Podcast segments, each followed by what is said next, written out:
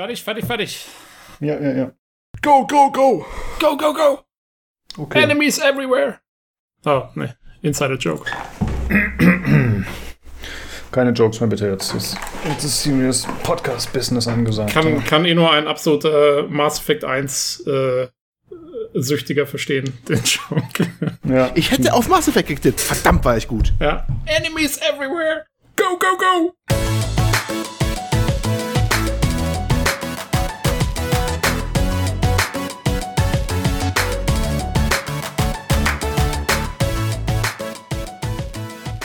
Hallo und herzlich willkommen zum PC Games Community Podcast, Ausgabe 106. Heute mit Tobi, Hallo. Olli Hallo. und mir Lukas. Hi. Hey Leute, mal endlich wieder zu dritt. Ja, Party. Ja, stimmt, ja, war echt, äh, wann haben wir das? Der letzte zu dritt war der 100er, glaube ich. Wirklich? Ja, krass. War das Weil so? ich war nur einmal dabei seitdem und dann war der Olli nicht da. Ja, stimmt. Aha. Ja, das ist halt immer ein bisschen schwierig mit euch beiden in einem Podcast, da muss man mal aufpassen. Aber ich werde, ich werde über euch wachen. Ja. Äh, ja, wir haben ja letzte Woche äh, schon ausgeplaudert, einfach im Podcast, dass du umgezogen bist, Tobi. Und jetzt Ja. ist alles. Ähm, ja, al- also eine Straße weiter. in eine kleinere Wohnung, mit, äh, in der ich höhere Miete bezahle. oh, aber, äh, ähm, alles richtig gemacht. Ja, nee, super, super Sache. Ähm, ja, Gott, ging nicht anders. Äh, Gab es verschiedene Gründe dafür, das zu machen. Und ähm, nur ist es so. Aber ich habe, äh, also man muss ja sagen, die Wohnungen hier in Manhattan sind ja super klein. Also ich habe, ähm, da ich alleine wohne, habe ich vielleicht, wenn es hochkommt, 25 Quadratmeter oder so. Und äh, ich habe es geschafft, mir eine VR-Ecke ähm, rauszuschneiden aus der ganzen Geschichte hier. Ja. Ich muss mal, wenn es alles fertig ist und alles verlegt ist und so, die ganzen Kabel, dann muss ich fast mal Bilder machen und vielleicht mal irgendwie ins Discord stellen. Ähm, weil das schon, das ist schon ordentlich. Ich habe eine, eine PC mit Monitorecke, eine VR-Ecke und ich habe sogar die alte PS3 noch irgendwo hingestellt. Hast du so ein Klapp-Schrankbett, was man so runterklappt? Mhm. Hatte ich in meiner alten Wohnung. Äh, in meiner jetzigen habe ich tatsächlich ein Hochbett, Ah, nice. Ja. das quasi unter der Decke ist. Und ich musste mich jetzt auch erstmal ziemlich umgewöhnen, muss ich sagen. Das ist gar nicht mal so ohne auf dem, wenn du so kurz knapp unter der Decke pennst. ähm, ja, nee, ohne Will, also es macht echt was aus. Aber ähm, jo, man muss jeden Quadratmillimeter hier nutzen. Deswegen ganz wichtig. Das Ja. ist halt äh, der, der Charme der Großstadt, ne? Der, Mhm. der Weltstadt. Ja. Ja, wunderbar.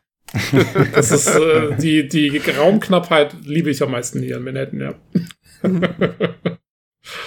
Ja, immerhin wird man zum Minimalismus erzogen. Aber klappt ja anscheinend bei dir nicht, weil du trotzdem es doch irgendwie schaffst, dein VR-Equipment unterzubringen. Ja, man muss Prioritäten setzen. So ist das. Also, liebe Hörer, Ja. wenn ihr mal den, den Tobi mal in Deutschland aufnehmt, ne, zu Besuch, der ist eigentlich sehr bescheiden. Der passt recht kompakt in so einen kleinen Wandschrank rein. Genau. Er muss nur seine VR-Brille aufhaben Ich, dabei. ich ne? schlage ihn dann nur von innen kaputt. Das wollte ich jetzt gar nicht mehr so erwähnen, um nicht allen Klischees hier äh, gerecht zu werden, was ich immer so angeblich behaupten würde, aber ich bin dir sehr dankbar, dass du es übernommen hast jetzt an dieser Stelle. Ja.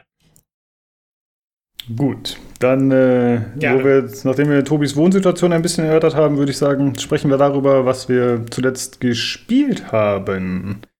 Äh, da ich relativ viel habe, würde ich sagen, fange ich einfach mal an. Und zwar habe ich gespielt fleißig Escape from Tarkov. Äh, hatte ich ja letzte Woche schon gesagt und ich habe eigentlich gesagt, ich muss jetzt nicht mehr so umfangreich drüber sprechen, weil es irgendwie jeder kennt. Aber beim Nachhinein der Folge ist mir aufgefallen, ey, ich hätte es ja doch vielleicht noch mal kurz vermitteln können, warum ich gerade wieder so auf Leben geblieben bin. Äh, zum einen ist es einfach, sind es die Kämpfe, die äh, natürlich sehr spannend sind und Spaß machen und äh, fordernd sind. Und ich muss sagen, ich bin wirklich nicht so gut in dem Spiel. Äh, eher wahrscheinlich unterdurchschnittlich, was die Kämpfe angeht. Und ich sterbe sehr oft in den Raids. Aber was tatsächlich fast noch mehr Spaß macht, oder was zumindest eine äh, überraschende Suchtspirale entwickelt, ist das äh, Handeln zum einen äh, mit den NPC-Händlern oder anderen Spielern. Ne? Also die Items, die man aus den Raids rausbekommt, die kann man dann auf so eine Art Ingame Ebay sitzen. Also es gibt so einen Flohmarkt und dann kann man die da verschachern, andere Spieler und versuchen dadurch Geld zu machen. Und so kann man halt auch bestimmte Bestände aufkaufen und dann zu höheren Preisen wieder reinsetzen. Und dazu hat man halt noch das Inventar-Tetris, wo man alles hin und her schiebt und organisiert. Und das äh, entfaltet eine eigenartige Sogwirkung. Also es ist dann so, manchmal erwische ich mich halt dabei, okay, ein Raid wäre jetzt ganz schön stressig. Ja, gut, dann organisiere ich halt noch eine halbe Stunde mein Inventar. Und, äh, also irgendwie, äh, ja, es ist äh, überraschend cool. Ich verstehe es nicht, warum, es äh, entfaltet eine ganz gute Wirkung.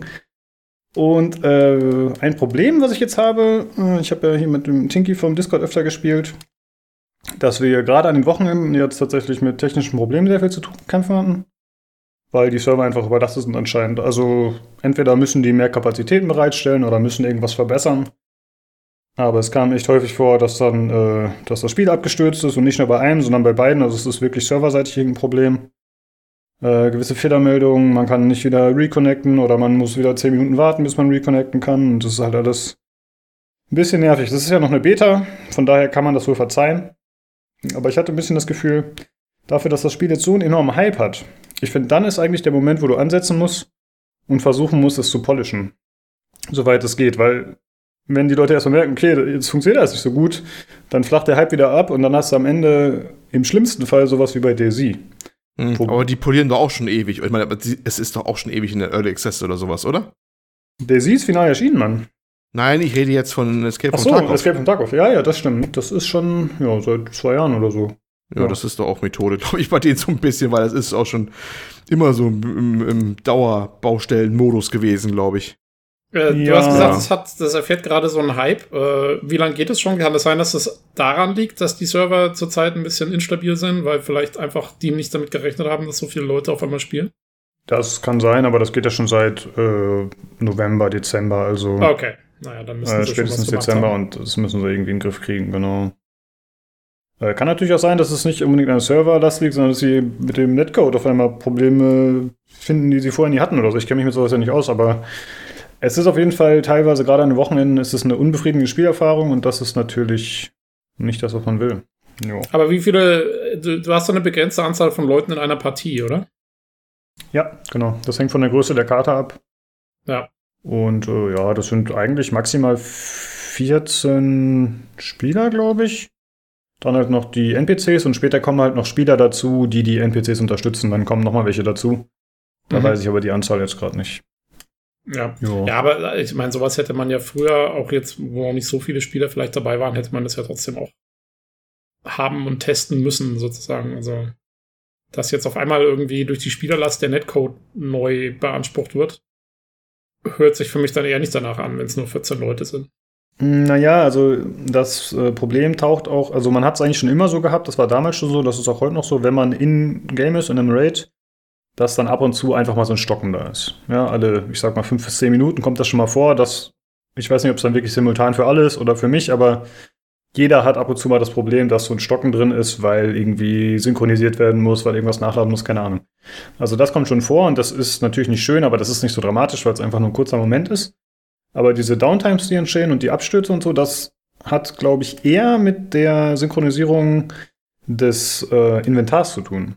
Denn es kann sein, dass du noch im Raid bist und da ist alles okay, aber dass du dein Inventar nicht mehr richtig benutzen kannst oder dass das, äh, ja, dass generell dieser Markt, den ich gerade erwähnt habe, dass der halt abkackt, also dass halt da irgendwie kein Zugriff mehr besteht. Und äh, da scheint okay. auch das System eher herzukommen, habe ich das Gefühl.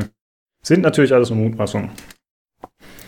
Ja, aber ansonsten äh, dennoch ein gutes Spiel, wo wir uns äh, immer mehr eingrooven. Aber ich glaube, ich spiele es ein bisschen zu viel aktuell. Es kommen schon so leichte Ermüdungserscheinungen. Jo. Ansonsten habe ich gespielt Pounch. Das ich hatte es schon vorgeschlagen im Main-Chat. Also es schreibt sich äh, P-A-U-N-C-H. Das gibt es bei Steam, ist ein Free-to-Play-Spiel. Und äh, wenn man sich die Bilder anschaut, dann hat man eigentlich schon einen guten Überblick des Spiels. Man spielt einen Sumo-Ringer-förmigen Menschen, der ziemlich dick ist, aber eher europäisch aussieht. Und der andere spielt den auch. Man sieht genau gleich aus und man rennt ineinander. und man muss den anderen umhauen. Und äh, ich hatte im Discord äh, vermutet, es reicht wahrscheinlich für drei Runden Spaß und es hat für zwei gereicht. Aber Stevie und ich vom Discord, äh, wir hatten auf jeden Fall Spaß. Äh, keine Ahnung, was das soll und keine Ahnung, was daraus wird, aber es gibt äh, tatsächlich ein 10-Euro-DLC, wo man dann irgendwelche Skins kaufen kann. Äh, davon rate ich stärkstens ab, aber probiert vielleicht das Spiel mal aus mit dem Kumpel. Naja, das gut. äh, Ich meine, wenn du halt so Sumo-Ringer, leutige, artige, artige Leute spielst, dann brauchst du natürlich auch mehr Skin. Das ist kein Wunder, dass die teurer sind. du? Gott, das will. Jetzt mal ernsthaft, ich habe das Ding angeguckt, selbst der, der Trailer auf Steam, ne? Ja. Der ist auch schon sehr, also, sag mal so, gewöhnungsbedürftig geschnitten und gemacht und getan. Das Ding sieht aus wie der billigste Asset Swap, ne? also von Asset Store zusammen genagelt gefühlt. Äh, Du kannst dich in die umrennen, du kannst auch mit so Stein schleudern, ne? Und sowas, glaube ich, ne? Also am Arm Genau. dann schleuderst du rüber. Also ich weiß nicht, also das ist so, ich will jetzt äh, ähm, die kreative Leistung nicht in Abrede stellen, sofern vorhanden. Aber ich glaube, das ist das Ding, äh, das ist einfach irgendwas, was, was viral geht. Äh, ja, und dann hat es mal seinen Moment und dann ist es wahrscheinlich auch wieder weg. Äh, ja, das ich, tieferes würde ich nicht vermuten, aber wenn es den Spaß macht, äh, mein Gott, äh, ich meine, du bist auch sehr leicht zu erheitern, ne? Ja, ja, ich bin ein einfaches Gemüt. äh, ja, nee, ich sehe das auch so wie du. Also es ist, äh, sieht schon ein bisschen aus, als wäre es vielleicht darauf ausgelegt, einen Streamer-Hype mitzunehmen oder so, wie es ja andere Spiele auch schon geschafft haben. Ich glaube, dafür reicht es dann aber doch nicht, weil es gibt halt eigentlich keine Gameplay-Mechaniken. Du kannst, äh, wie du schon gesagt hast, man kann diese Steine aufheben und aufeinander schmeißen und man kann ineinander laufen. Das war alles. Du kannst nicht schlagen oder so. Du rennst einfach in den anderen Stumpf rein. Äh, ja, und dann hat man halt ein paar Physics-Effekte. Und es gibt auch nur ein Level, das dann immer ein bisschen, die Arena ist dann immer in einem anderen Ort dieses Gebirges. Also es gibt schon so ein bisschen Variation, aber das war's dann auch. Also mehr gibt's da nicht zu sehen. Ja, man kann mal einen Blick riskieren, wenn man einen Kumpel hat, mit dem man es mal ausprobieren will. Es schadet ja nicht als Free-to-Play-Spiel. Äh, ansonsten äh, wollte ich noch ansprechen, äh, was jetzt mit Spielen nichts zu tun hat, aber es gibt hier in Discord ein paar Verbesserungen. Äh, habt ihr das gesehen, diese ganzen, äh, diese Zitierfunktionen und so, dass sie das jetzt alles mit eingefügt haben in den, in den ganz normalen Discord-Betrieb? Also wenn du zum Beispiel unten was schreibst, dass dir damit angezeigt wird, äh, dass du das in den Spoiler-Text setzen kannst? Nee, hab ich noch nicht gesehen. Hm. Wollte ich nur mal erwähnen. Äh, da wir ja ab und zu äh, Discord hier auch erwähnen und äh, ich das auch regelmäßig hier nutze, wir alle. Und ja, äh, da sind ein paar Verbesserungen eingeführt und wir hatten ja letzte Woche schon mal äh, kurz überlegt, ob wir das in News mit aufnehmen sollen. Die haben ja irgendwie auch diesen Launcher entfernt. Also sie sind da weiterhin fleißig zugange. Anscheinend streichen sie Features, sie ändern Features, sie fügen Dinge hinzu. Hm. Ja, aber ich finde es als äh, Benutzeroberfläche jetzt ein bisschen besser. Aber wenn ihr nicht wisst, wovon ich rede, dann ist es auch wurscht. Es gibt Nee, jetzt halt einfach eine einfachere Möglichkeit der Formatierung. Okay. Weil Ja, hm? das ist, finde ich insofern interessant, weil ich es gerade offen habe. Und, ähm, also logischerweise. Ähm, und wo soll das sein? Ich, äh, ha. Weil wenn, Wenn ich so ganz normal tippe, schreibst- dann sieht alles ganz normal aus bei mir. Du tippst und dann markierst du den Text, den du gerade im ah, Textfeld okay, okay, hast, und okay, dann okay, kannst du jetzt kapiere ich. Wie okay. sie alle jetzt schreiben gleichzeitig hier Ja, übrigens. nee, jetzt, jetzt verstehe ah, Jetzt verstehe ich, was du meinst. Ja, also am wichtigsten war mir, dass Okay. als Discord die, das ist aber schon eine Weile her, dass die die, ähm, die ähm, Quote-Funktion hinzugefügt haben, also dass du Leute quoten kannst. Weil Mhm. das fand ich immer, das finde ich immer am nervigsten, wenn du in einem Forum oder in irgendeinem Online-Ding äh, nicht jemanden, die Nachricht von jemandem spezifisch ansprechen kannst. Weil das brauchst Ja, du relativ dir häufig, wenn, wenn, wenn Chats schnell gehen, dass das dann. Ja, gerade wenn man so jemanden hat wie den Robert, der hier zwölf Textzeilen die Minute raushaut, dann ähm, muss man sich auch irgendwie bemerkt machen. Ja, ist das ja. ja, Robert, Ähm, shout out to, to you. genau. Ja, und äh, also ich als langsamer Tipper bin da immer ganz äh, froh drum, wenn ich so alte Nachrichten dann nochmal referenzieren kann. Ja, das stimmt. Äh, Ich finde es ein bisschen strange, dass es dann mit einem Ad passiert. Also man kann es ja auch löschen. Weil wenn du dieses Ad drin hast, dann wird der andere halt auch immer direkt angepinkt. Das finde ich Ja. ein bisschen komisch, aber gut, kann jeder selbst entscheiden. Mach's doch wie ich, ich unterhalte mich nur mit Memes.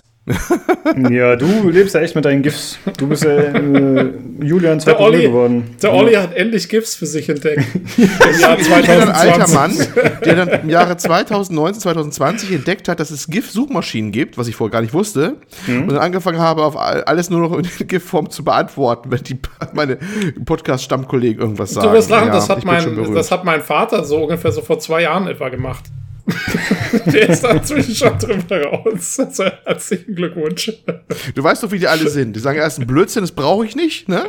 Und dann eskaliert das plötzlich. Ja, Genau. Olli, kennst du das GIF Hey Fellow Kids? Ja, Wenn Steve ich. Buscemi mit dem Skateboard ankommt, ja. Das bin ich, meinst du? Das bist du, ja. okay, dieser Podcast, wir, wir machen jetzt nur noch in GIFs. so, ansonsten äh, habe ich noch was. Äh, Bright Memory habe ich noch mal angeschmissen, falls ihr euch noch oh. erinnert. Das war ja. das Ein-Mann-China-Projekt, was mittlerweile ausgeweitet wurde. Dieser Ego-Shooter, der aber auch so Nahkampfpassagen hat, der so ein bisschen an Shadow Warrior erinnert. Mhm. Ich habe es aber nur noch mal kurz angespielt und im Grunde hat es sich genauso angefühlt wie vorher. Aber ich finde gut, es hat nur noch den Namen Bright Memory. Das ist eine Verbesserung, denn vorher hat das ja diesen unsäglichen Titel. Ich weiß nicht mehr, wie der war. Äh, das haben sie schon mal ein bisschen verbessert, aber ansonsten habe ich nicht viel feststellen können, muss ich zugeben. Gibt es neuen, äh, Content? Wollte ich auch ja, ich habe nicht so weit gespielt. Ich habe nur ein bisschen ausprobiert am Anfang. Ich, ich hatte halt irgendwie angenommen, dass sie da schon massive Änderungen vorgenommen hätten. Das hat sich mir nicht so dargestellt, aber kann natürlich sein, dass hinten raus mehr kommt. Aber soweit habe ich nicht gespielt. Das Spiel dauert ja immer ja, 15 Minuten durchzuspielen. Ja, eben. Deswegen, das wäre eigentlich das Wichtigste, dass man es ein bisschen verlängert. Das ist. Äh naja, das war ja als Episodending, genau. Das hieß ja irgendwie Bright Memory Episode 1 blibdiblub. Und ja, die haben ja dann gesagt, dass sie die Episode komplett, dass sie das komplette Spiel rausbringen und nicht in Episodenform, aber da weiß ich nicht genau. Ansonsten habe ich nichts gespielt, aber ich habe Olli noch ein bisschen zugeschaut in Discord bei Starcom Nexus. Ja, das, wenn das jetzt eine elegante Überleitung sein soll, Olli, was hast du gespielt? das war der Versuch, ja. er ist kläglich gescheitert. Aber ich, ich nehme es trotzdem gerne, diesen, diesen halbplatten Ball an. Ähm, ja, ich habe Starcom Nexus weitergespielt gehabt. Ich bin ja erst so auf so einen Block gestoßen, ich kam erst nicht weiter. Ich hatte so quasi die ganzen Cluster, die es da gibt an Sternen und Planeten, ähm, so erforscht. Also ich will jetzt nicht das ganze Spiel nochmal erklären, wie es funktioniert. Ja, wer, wer, wer äh, mag, darf gerne die vorige Folge 105 hören. Da habe ich es dann ausführlich dargelegt. Ja, und ich äh, kam irgendwie nicht mehr weiter. Ich hatte pff, so zwei, drei Quests offen, die mir aber nichts sagten. Ich hatte eine wehrhafte feindliche Station und ein System. Die hat mir aber so einen verpasst, dass ich da nie rankam, richtig. Und äh, war da so, so ein Punkt, äh, wo ich nicht mehr weiter wusste, weil, um mein Schiff weiter aufzurüsten, wo ich, wo ich mir denken konnte, ja, da wirst du wahrscheinlich die Station mit besiegen können. Dazu fehlten mir Research Points, die ich bräuchte, um mein Schiff weiterzuentwickeln. Aber die Research Points bekomme ich nur, wenn ich neue Planeten irgendwie erforschen kann und so. Ja, und ratlos wie ich war, habe ich dann so ein bisschen mm, in der Steam-Community rumgesucht, nach Walkthroughs oder so, habe ein bisschen geschummelt, gut Deutsch gesagt. Unter anderem eine Koordinaten von irgendeinem Planeten rausgefunden, wo ich mir dachte, oh, der liegt aber weit ab vom Beschuss, das ist eine Ecke, da kommst du normalerweise gar nicht hin. Und so war es dann auch. Der war so auf der Karte so quasi gefühlt weit im Norden. Ich musste eine halbe Stunde Echtzeit fliegen. Ich hatte es damals erwähnt gehabt, man muss manchmal wirklich in Echtzeit sehr große Strecken überwinden, wenn man da nicht gerade einen Schnellreisepunkt hatte oder sowas. Und da war da wieder was. Und von da aus konnte ich mich da weiter durchhangeln, noch neue Planeten.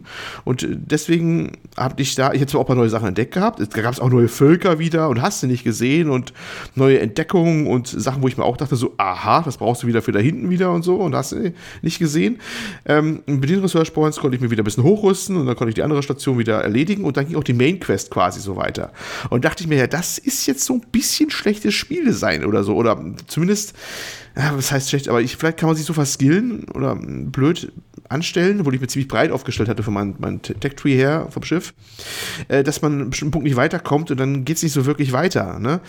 Äh, das ist so ein bisschen, hm, das haben auch andere schon kritisiert gehabt, in anderen Punkten. Ich habe auch einen anderen Planeten noch entdeckt gehabt, der mir noch viele Punkte gegeben hat, den hatte ich eher durch Zufall entdeckt gehabt, schon im Vorfeld. Den haben, glaube ich, nur 12,5 Prozent laut Steam Community für der Spieler irgendwie entdeckt gehabt überhaupt. Und da war eigentlich ein Rätsel hinter. Das habe ich gar nicht gelöst. Ich habe einfach nur Zufall drüber gestolpert. Ja, man merkt, also man merkt schon, dass, dass ihm so ein bisschen Grenzen gesetzt waren, dem einzelnen Entwickler, also zumindest abgesehen von ein bisschen Artworks und glaube ich Musik hat er alles alleine gemacht, hatte ich ja erzählt gehabt, ähm, dass er äh, nicht so richtig vielleicht mega Playtests auch hatte und ne, dass man so Dead Ends hat oder sowas vielleicht auch. Was eigentlich schade ist, weil wenn es da weiterging, hat man wieder interessante Sachen gefunden und tolle Sachen und auch Easter Egg, das hat ihr euch, glaube ich, auf Discord gepostet gehabt, ne? Dieses Easter Egg, dieses Programmierer-Easter Egg. Wo ja, ja, mit dem äh, der ja, so Programmierer, der, der noch nicht fertig war, sozusagen. Wo er sagt, was macht ihr auf diesem Planeten? Das ist ja noch nicht fertig. Dann verschwindet er nach einem Druck auf der Taste, so nach dem Motto, ja, ein bisschen Programmiererhumor muss auch mal sein. Und äh, ja, das, also merkst du an, dass es ein bisschen, ein bisschen Raum um die Ecken herum ist. Aber nichtsdestotrotz, trotzdem, äh, viel Spaß, immer noch viel Spaß ähm, entdecken und machen und tun bei diesem Spiel. Und ja, das war eigentlich meine Hauptbeschäftigung. Zu anderen Sachen kam ich nicht großartig die Woche. Ja, ich ja, habe ja, und, ja. hab ja diese Karte dann gesehen, die du gepostet hast auf dem Discord, wo man das sieht, wie weit auseinander diese Systeme da sind. Und was, also mir kam so direkt in den Sinn, was halt anscheinend gefehlt hat, war, man hätte halt einen Hinweis geben müssen, weil ich meine, wer macht denn das, dass man einfach mal eine halbe Stunde auf gut Glück aus der Karte rausfliegt? Das ist ja, da würde ja jeder davon ausgehen, dass da zu Ende ist. Ja. Wenn du nicht vorher irgendwie die Info bekommst, hey, da ist bei irgendwas, da musst du hin. Genau, also normalerweise bekommst du entweder äh, im Laufe der Story dann halt so, so, so ein Kreuz gesetzt, so ein grünes, auffällig blinkendes, was auch wirklich nirg äh, nirgendwo sein kann. Dann weißt du, okay, da ist was, da muss ich mal hinfliegen in die Richtung. Ne? Oder man kriegt gleich so eine, so eine Schnellreisestation dahingesetzt, aber die hat mir irgendwie halt gefehlt. Und ich glaube, das war, vielleicht wäre ich dahin gekommen, zumindest später, wenn ich halt diese eine Station hätte besiegen können, weil die schaltet ziemlich viel frei, wenn man das da macht, quasi. Weißt du, die ich dann nicht besiegen konnte, weil dann geht es im Main-Story-Verlauf weiter und dann sagen sie dir, oh, hier, und da haben wir diese Koordinaten gefunden und die waren nicht jetzt genau die Ecke, wo ich dahin musste, aber noch woanders wo, auch sehr weit draußen. Mhm. Und dann wäre ich wahrscheinlich darüber dann auch dahin gekommen, wahrscheinlich, vermute ich mal stark. Äh, das, das war halt immer ein Problem, dass ich von da aus nicht weiterkam. Aber ich glaube, es geht zu manchen, was ich so gelesen habe. Äh, ja, ich habe es ja gerade schon gesagt. Ich hatte mir das ja ein bisschen angeschaut im Stream, dann im Discord, äh, das Starcom. Und ich muss sagen, ich fand es ziemlich cool. Also du hast es ja im Podcast in der Folge, letzten Folge schon beschrieben. Äh, aber ich hatte mir keine Videos dazu angeschaut. Ich habe mir nur ein paar Screenshots vorher angeschaut und eben deine Erzählung gelauscht, weil ich finde es eigentlich immer ganz gut, wenn man sozusagen als Außenstehender da reinkommt und äh, dann eben auch Fragen stellvertretend für den Zuhörer stellen kann, sozusagen. Und äh, ja, ziemlich cool. Also wie du gesagt hast, zum einen ist es einfach optisch überraschend gut in Bewegung. Ja, es sieht äh, deutlich besser aus. Und die Musik fand ich mega. Also es hat mich erinnert an das äh, Warhammer 40.000 Mechanicus. Weil das hatte auch diese, ja, so sakral, kirchenmäßige Sounds. Äh, also ziemlich cool, ja. Hat mir sehr gut gefallen, muss ich sagen. Einfach von der Stimmung her. Jo, das wollte ich nur sagen. Ja, äh, ging mir ähnlich. Ich habe äh, auch dem Olli, ich habe äh, deinen Ausführungen auch zugehört, ohne das Spiel vorher gesehen oder gehört zu haben. Und ähm, ja, und dann habe ich eben auch Bilder und, und, und Videos noch gesehen. Und ja, ich probiere es vielleicht auch mal aus. Äh, sieht eigentlich echt ganz cool aus, hat den Star Trek-Vibe. Ähm, ja, hat's auch. Der total. mir eigentlich ganz gut taugt. Ja. Es ist ohne Star Trek im Namen zu haben, hat's finde ich voll den Star Trek-Vibe, weil es halt diese, diesen Erkundungsaspekt auch hat und sowas. Man kommt sich, also wenn das jetzt alles die Schiffe so, ne? Wenn es eine Enterprise wäre, das Sprite einfach oder das Schiff, was du da ausbaust machst, also das hätte ich voll geglaubt, ne? Wenn die alles ähm, dann entsprechend Föderationsuniform anhätten und sowas. Ich finde, der hat voll gepasst. Äh, Im Prinzip ist es auch die Geschichte, ist ja wie die Voyager im Prinzip, weißt du? Fremd irgendwo in ein anderes Universum reingezogen oder Galaxis oder andere Zeit. Das ist ja noch alles offen, ich habe noch die Steuer noch nicht durch.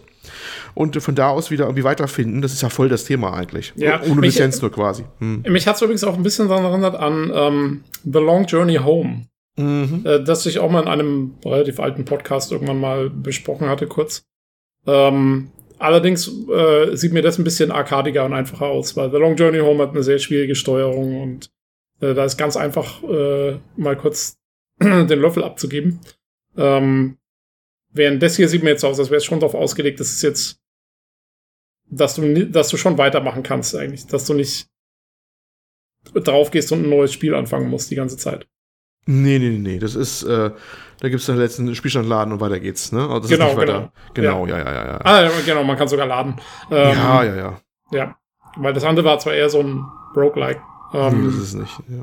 Aber, aber so vom, vom, auch vom, ja, gehst halt durch diese Systeme auch durch und schaust, was da passiert und so. Äh, so ein bisschen in die Richtung. Ja, können wir an dieser Stelle, denke ich, auch abschließen. Aber wie gesagt, ich, ich lege mich schon ein bisschen fest. Äh, bold Statement, aber für 2020 für mich so indie-mäßig schon jetzt ein kleines Highlight. Ja. Ne, vielleicht nicht, weiß nicht, ob das Highlight ist, aber ich denke, das werde ich doch sehr angenehm in Erinnerung behalten. Was ich noch loswerden wollte, jetzt wo der Tobi wieder da ist im Podcast, aber auch nicht lange auswalzen. Ich habe ja Greedfall auch ab, äh, abgeschlossen. Ich glaube, ich habe, weiß nicht, habe ich 65 Stunden gebraucht? Ich weiß ewig, also ziemlich viel. Mhm. Das Ding ist ja noch erstaunlich lange, wie das geht. Aber ich finde auch ein bisschen gestreckt dann irgendwann auch, so ein bisschen fand ich. Also es, es zog sich dann schon ein bisschen, ne? Ich fand es immer noch cool, aber manche Sachen hätte man auch ein bisschen kompakter gestalten können. Das wollte ich nochmal so loswerden. Aber das hast du, glaube ich, ja auch selber gesagt gehabt, schon bei dir damals. Äh, ja, ja, also mich hat ja damals auch schon das ganze Rumgelaufe vor allen Dingen genervt. Ich fand so die Quests und so, das war eigentlich bis zum Ende hin ganz, ganz passabel, ganz gut.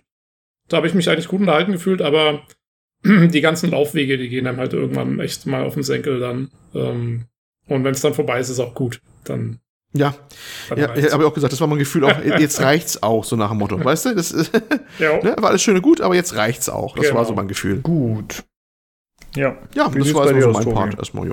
Mhm. Äh, jo, ich habe ja ähm, noch gleichzeitig mit meinem Wohnungsumzug habe ich mir auch noch meinen Computer neu basteln müssen, weil ja mein Mainboard immer schwieriger geworden ist und immer weniger hochfahren wollte und so weiter und so fort. da kam alles zusammen. Und deswegen habe ich jetzt mal umgerüstet. Äh, nach dem Olli bin ich der Zweite bei uns in der Runde, der äh, aufgerüstet hat. Und zwar auf sehr ähnliche Specs wie du, Olli, glaube ich.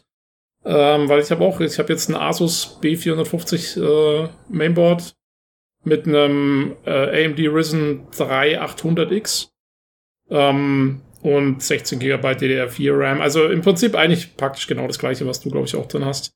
Ähm, und äh, ja, ich muss sagen, ähm, läuft ganz gut. Einen großen Unterschied sehe ich nicht zu meinem alten i7 von 2014.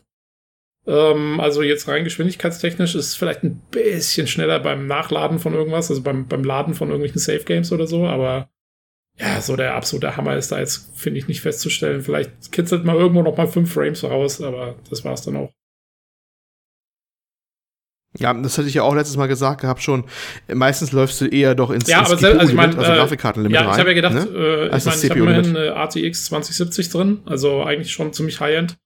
Ähm, aber selbst mit der ist eigentlich immer noch die Grafikkarte das Bottleneck, glaube ich. Also die CPU hat einfach nicht so viel zu tun bei den meisten Spielen, glaube ich. Habe ich so das Gefühl. Ähm, keine Ahnung, ich habe jetzt noch kein Stellaris gespielt oder sowas. Vielleicht wird man es da merken. Ähm, aber ja, bei dem Zeug, was ich so normal spiele, habe ich jetzt da nicht viel festgestellt. Und äh, ja, gespielt habe ich. Ähm, äh, ich habe ein bisschen äh, nochmal ähm, äh, The Division 2 weitergespielt halt. Ähm, und ähm, und äh, bin allerdings leider echt wieder verfallen in äh, Deus Ex. ich bin. Ich habe äh, Human, Human Revolution durchgespielt, glaube ich, zum vierten Mal oder so in der Zwischenzeit. Einfach echt ein saugeiles Spiel. Ähm, und bin jetzt bei meinem zweiten Durchlauf von Mankind Divided. Und äh, ja, nee, macht Spaß. Ist jetzt, gibt's wenig zu berichten. Es sind ja keine neuen Spiele oder so. Aber äh, Adam Jensen, top, top, top. Und ich glaube, da gab es ja letztens ein Gerücht, dass eventuell demnächst Deus Ex 3, also das Adam Jensen Teil 3, angekündigt wird. Äh, das würde ich schon sehr begrüßen, wenn die das mal noch fertig machen. Also das, das würde auch Sinn machen, dieses Gerücht. Meiner Meinung nach war ja dieses Avengers-Game, was Eidos Montreal, die für die beiden Vorgänger verantwortlich sind, ähm, da ist, sitzen die ja gerade dran. Und es soll ja im September rauskommen. Äh, nach einer Verschiebung jetzt schon. Also das heißt, eigentlich sind die mit dem Ding mehr oder weniger fertig. Und äh, da wird es schon Sinn machen, wenn vielleicht der nächstes Projekt ist, endlich mal diese Deus Ex-Trilogie äh, zu Ende zu bringen. Das wäre schon sehr wünschenswert. Ja. Also da wäre ich schon enttäuscht, wenn das jetzt mal Also das sehe ich ganz genauso. Würde ich mir auch wünschen.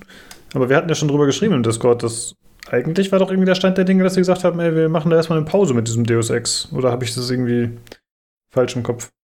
Ja, aber das ist ja auch schon wieder, das, das, das ist ja auch schon wieder drei, vier Jahre her. Also die Pause haben sie Ja, eigentlich theoretisch gut. schon gemacht. Ich finde, sie müssen es langsam mal fertig machen, weil ähm, du weißt auch nie, wie das sonst ist mit irgendwelchen Voice-Actern, die sie vielleicht gerne hätten und so.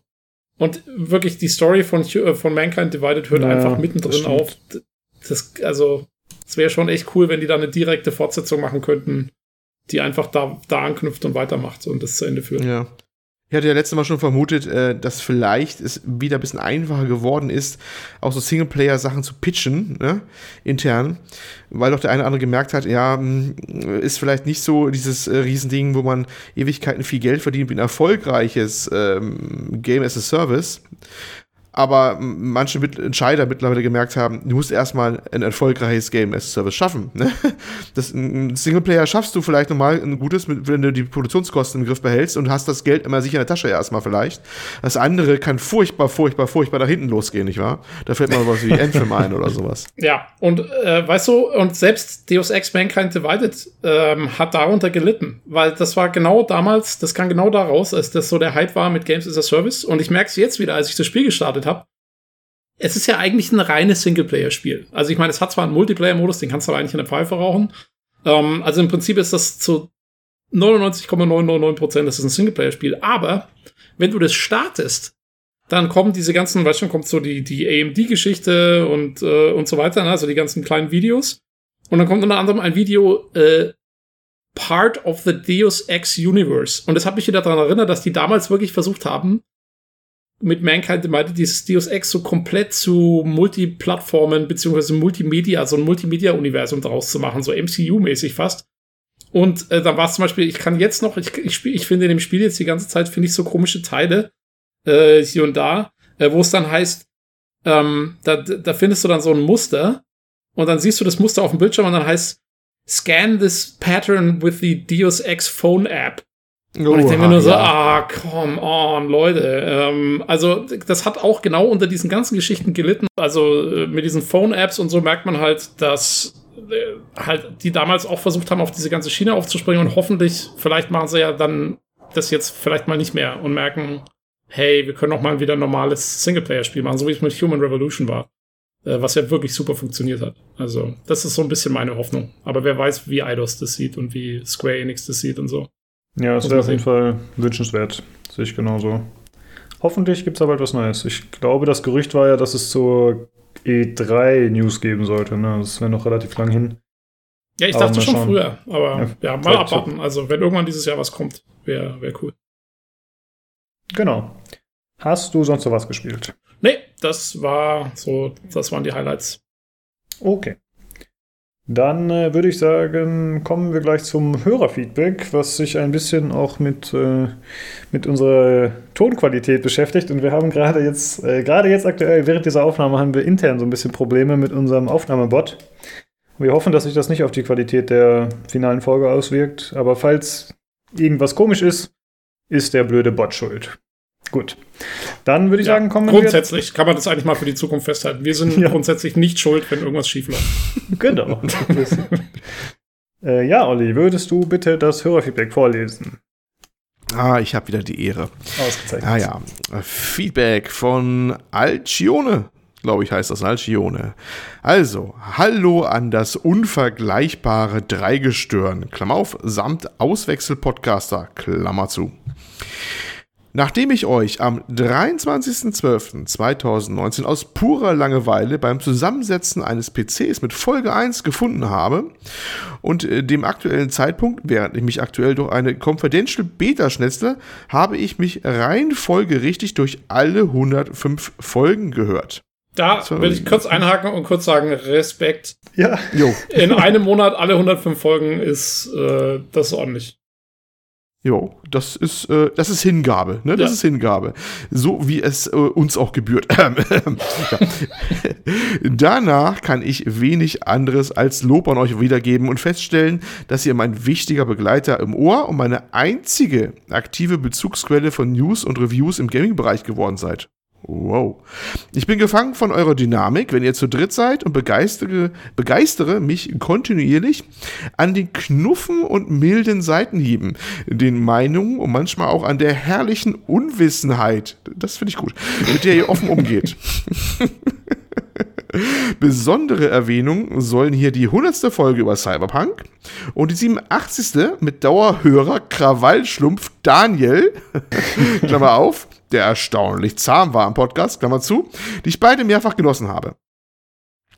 Der einzige Kritikpunkt, den ich anbringen kann, sind die manchmal extrem nervig unterschiedlich lauten Tonspuren, die dafür sorgen, dass ich oft so laut stellen muss, um den einen hören zu können, dass mir die Stimme des anderen einen Hörsturz und das Bedürfnis, meine Mittelkonsole zu verprügeln, verursacht.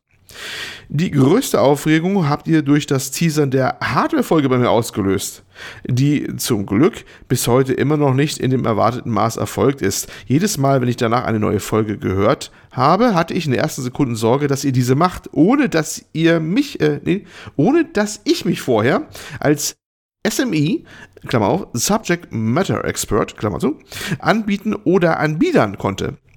Was ich hiermit für den Bereich PC tue. Gerne stelle ich euch meine Expertise zur Verfügung und dränge mich quasi auf. Zwicker Smiley. Zur Untermalung meiner Kenntnisse, Klammer auf, auch wenn ich dort seit letzten Sommer nichts mehr gemacht habe, Klammer zu, auf Insta unter, äh, wollen wir das jetzt wiedergeben? Ja, ne? Ist ja öffentlich. Äh, unter, at, äh, nee, Hashtag, Hashtag, Hashtag PC Recycling Chain. Ah. Hashtag PC Recycling Chain oder besser unter, ja, es kommt ein Link, äh, ich glaube, den verlinken wir einfach, ne? Genau, den Link packen wir mit ins Bild, Forum Users Alcione 45670. Aber das verlinken wir nochmal, weil Links vorzulesen blöd. Ja. Macht weiter so, euer Alcione.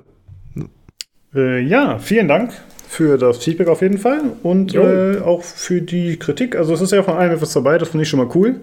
Erstmal, wie Tobi schon gesagt hat, Respekt, dass du dir über 100 Folgen reingezogen hast. Und vor allem, das ist ja zum einen qualitativ sehr schwankend, also im Sinne von Tonqualität. Wenn man die allerersten Folgen jetzt hört, ist es auf jeden Fall schlechter als später. Und zum anderen hast du geschrieben, es sind, äh, wir sind quasi deine einzige Bezugsquelle in Sachen Gaming News. Ist natürlich nicht so hilfreich, wenn man jetzt einen Gaming-Podcast von vor zwei Jahren hört, den dann als Bezugsquelle zu nehmen.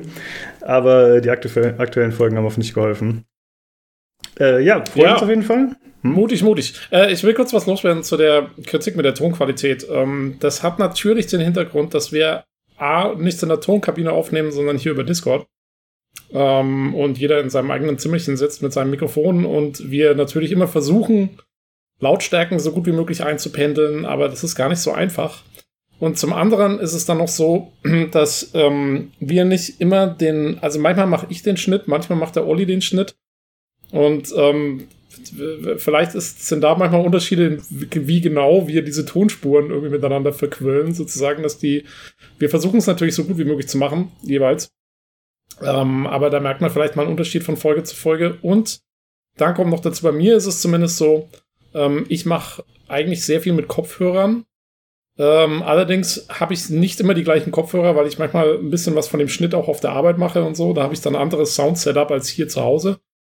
Und ähm, ich weiß, dass es so ist, dass mit Kopfhörern ähm, Soundschnitt und sowas zu machen und das alles richtig auszupegeln sehr schwierig ist, weil jeder Kopfhörer anders ist.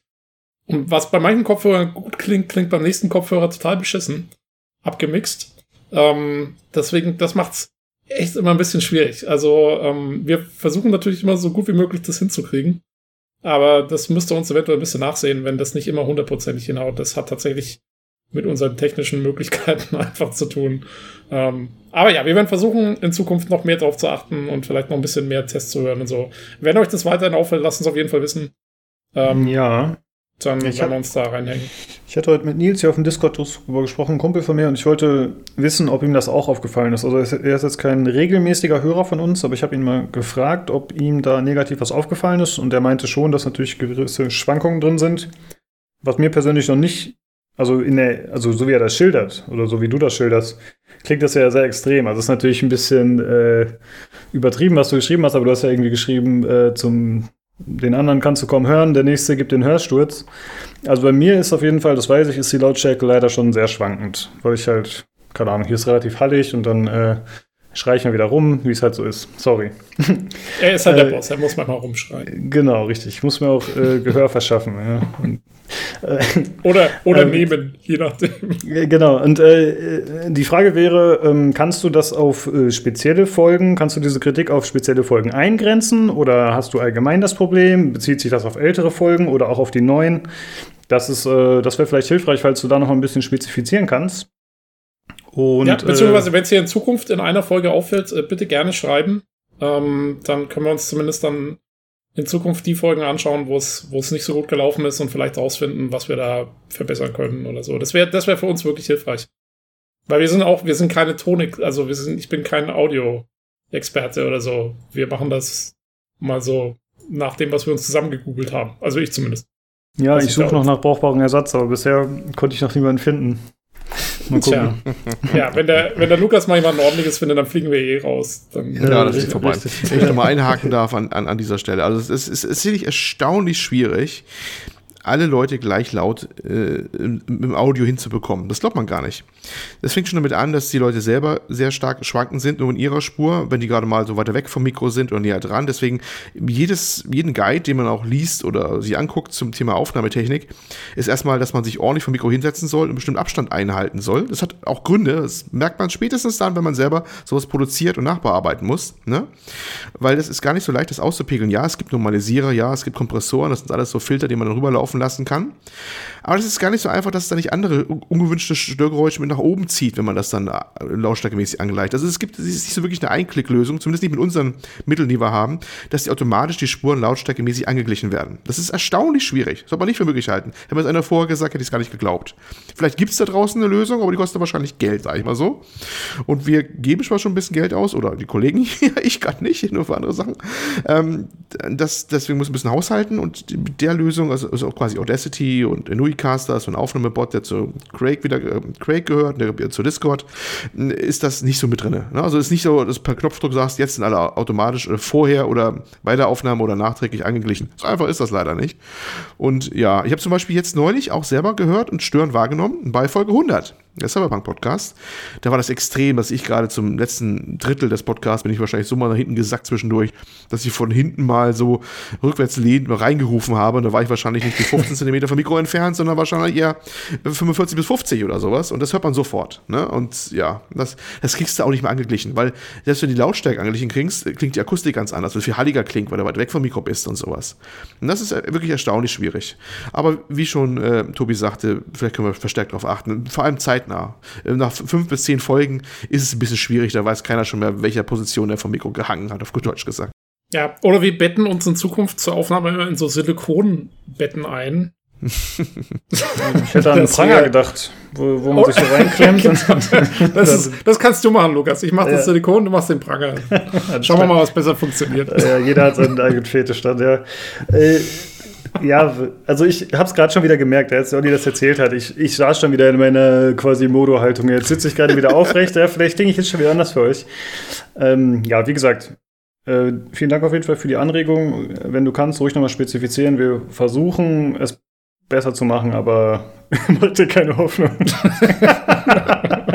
Klare Ansage hier. Ja, ja wir, wir versuchen es ja wirklich, aber wir versuchen es ja seit 100 Folgen, so ist ja nicht. Ne? Also, ja, äh, ja, von daher ist schwierig. Ist auch wirklich so, äh, wenn ich, ähm, wir hatten im Vorfeld des, der Aufnahme besprochen, wegen, ähm, ob wir jetzt ähm, immer noch die, unsere Standard-Nachbearbeitungsprozeduren gelten, die wir immer mal dokumentiert haben bei uns hier mal intern. Und ich habe schon so rumgedruckst und habe gesagt, mm, mm, lass mir das nachher mal darlegen. Es ist nämlich so, ich glaube, ich, glaub, ich mache es gefühlt jedes Mal neu mit ein bisschen anderen Settings, weil ich jedes Mal versuche, was zu verbessern oder anders zu machen. Und manchmal ist auch alles anders, dann saßen die Leute anders vom Mikro und klingen anders, dann musst du doch wieder anders einstellen, den einen Filter und den anderen. Deswegen ist es schwer, es ist schwer. Es, also es ist nicht um Grund, ist das ein Beruf, den man wirklich erlernen und studieren kann, den, den, ähm, den Audioingenieur. Spätestens, wenn man das mal versucht hat, mit einem eigenen bescheidenen Mittel zu machen, dann weiß man auch warum. Das ist, glaubt man gar nicht. Es ist schon eine Herausforderung. Ja, ja also du merkst... Und und dann weiß man auch, wieso ähm, hier Leute wie, was weiß ich, der äh, Games Aktuell Podcast oder so, ähm, und die, die ganzen Computech-Podcasts, wieso die sich irgendwann mal tatsächlich ein richtiges Tonstudio zugelegt haben mit, mit ähm, hier so schallverbesserten Wänden und sowas. Ähm, weil das macht natürlich auch was aus. Je besser die Rohdaten sind, desto besser die Qualität. Ja. Ja, du merkst, wir sind nicht verlegen um Ausreden. Wir haben viele, aber wir äh, bemühen uns weiterhin. Äh, ansonsten. Ja, wir bemühen, genau. wir bemühen uns um weitere Ausreden, ja. ja, stets bemüht. Äh, ja, ansonsten hast du ja noch gesagt, dass du dich anbietest für den Hardware-Podcast, was uns auf jeden Fall sehr freut. Äh, damit hätten wir, glaube ich, vier potenzielle Teilnehmer. Äh, Robert, dich, äh, Olli und Tobi, richtig? Ihr werdet doch beide dabei, oder? Was? äh, habe ich das falsch im Kopf? Hab, Warst du nicht äh, dafür? Ich habe Angst, Mann. ich sag nur, fight, fight. ja, das kommt ja auf die auf Saturell an, ne? wie aggressiv er ist. Da, da müssen wir ja. den Alcione vorher mal abklopfen. Ja, äh, oder was wie, er so für ein wie, Typ ist. Aber, ja. Oder wie, wie, äh, wie stark man ähm, Anhänger ist von Nvidia oder AMD oder Intel oder so. Genau, wir machen die rote und die grüne Ecke und dann lassen wir euch aufeinander los. Ja, äh, ja also ich habe ja schon gesagt, ich mache bei dem Podcast nicht mit, ähm, aber du kannst sehr gerne teilnehmen. Äh, wir würden uns freuen, wie wir es ja immer sagen, wenn du dem Discord joinen würdest. Denn da könntet ihr euch ein bisschen besser koordinieren. Der Robert hatte schon geschrieben äh, auf deinen Hörerbriefen, dass er wahrscheinlich erst im Sommer was machen wollen würde, weil da neue Hardware rauskommt. Ja, muss man dann nochmal sehen, denke ich. Aber prinzipiell äh, freuen wir uns sehr darüber, dass du dich anbietest und wir kommen auf jeden Fall darauf zurück, wenn es dann soweit ist. Jo. Äh, ja, vielen Dank auf jeden Fall für das Feedback. Hat uns sehr gefreut und äh, freut jo. uns, dass man auch mal wieder hört, ey, ich bin ein neuer Hörer. weil äh, so oft kriegen wir kein Feedback und oder beziehungsweise von unterschiedlichen Leuten. Wir haben ja sehr häufig von den gleichen, was uns natürlich auch freut, aber es ist immer schön, nochmal neue Leute zu hören. Aber hallo. Genau. Auf jeden Fall. Sehr cool. Gut, äh, dann würde ich sagen, gehen wir über zu den News. Äh, Habe ich leider vorher vercheckt zu sagen, wie so oft. Äh, wir haben diverse Wechsel von Mitarbeitern aus der Gaming-Branche. Wir besprechen mal wieder ein paar Trailer. Wir sprechen über The Delic. Das ist ein kleines Herzensthema für Olli, wie es für die aktuell läuft. Und außerdem willst du uns am Ende noch mal ein bisschen was zu GeForce Now erzählen, einem der gefühlt Dutzenden Streaming-Dienste. Aber genau, dann äh, steigen wir erstmal ein mit den News. Und zwar wird Dan Hauser, einer der Rockstar Games Gründer, wird äh, das Studio verlassen nach über 20 Jahren, die er dort angestellt war. Äh, der wird jetzt im März gehen. Der hat ja damals mit seinem Bruder Sam gemeinsam die Firma gegründet. Und die haben das damit natürlich auch äh, mitgeprägt, einfach das Studio, die GTA-Reihe und alle anderen Spiele, die gemacht wurden. Äh, er war ja da als äh, Schreiber hauptsächlich tätig.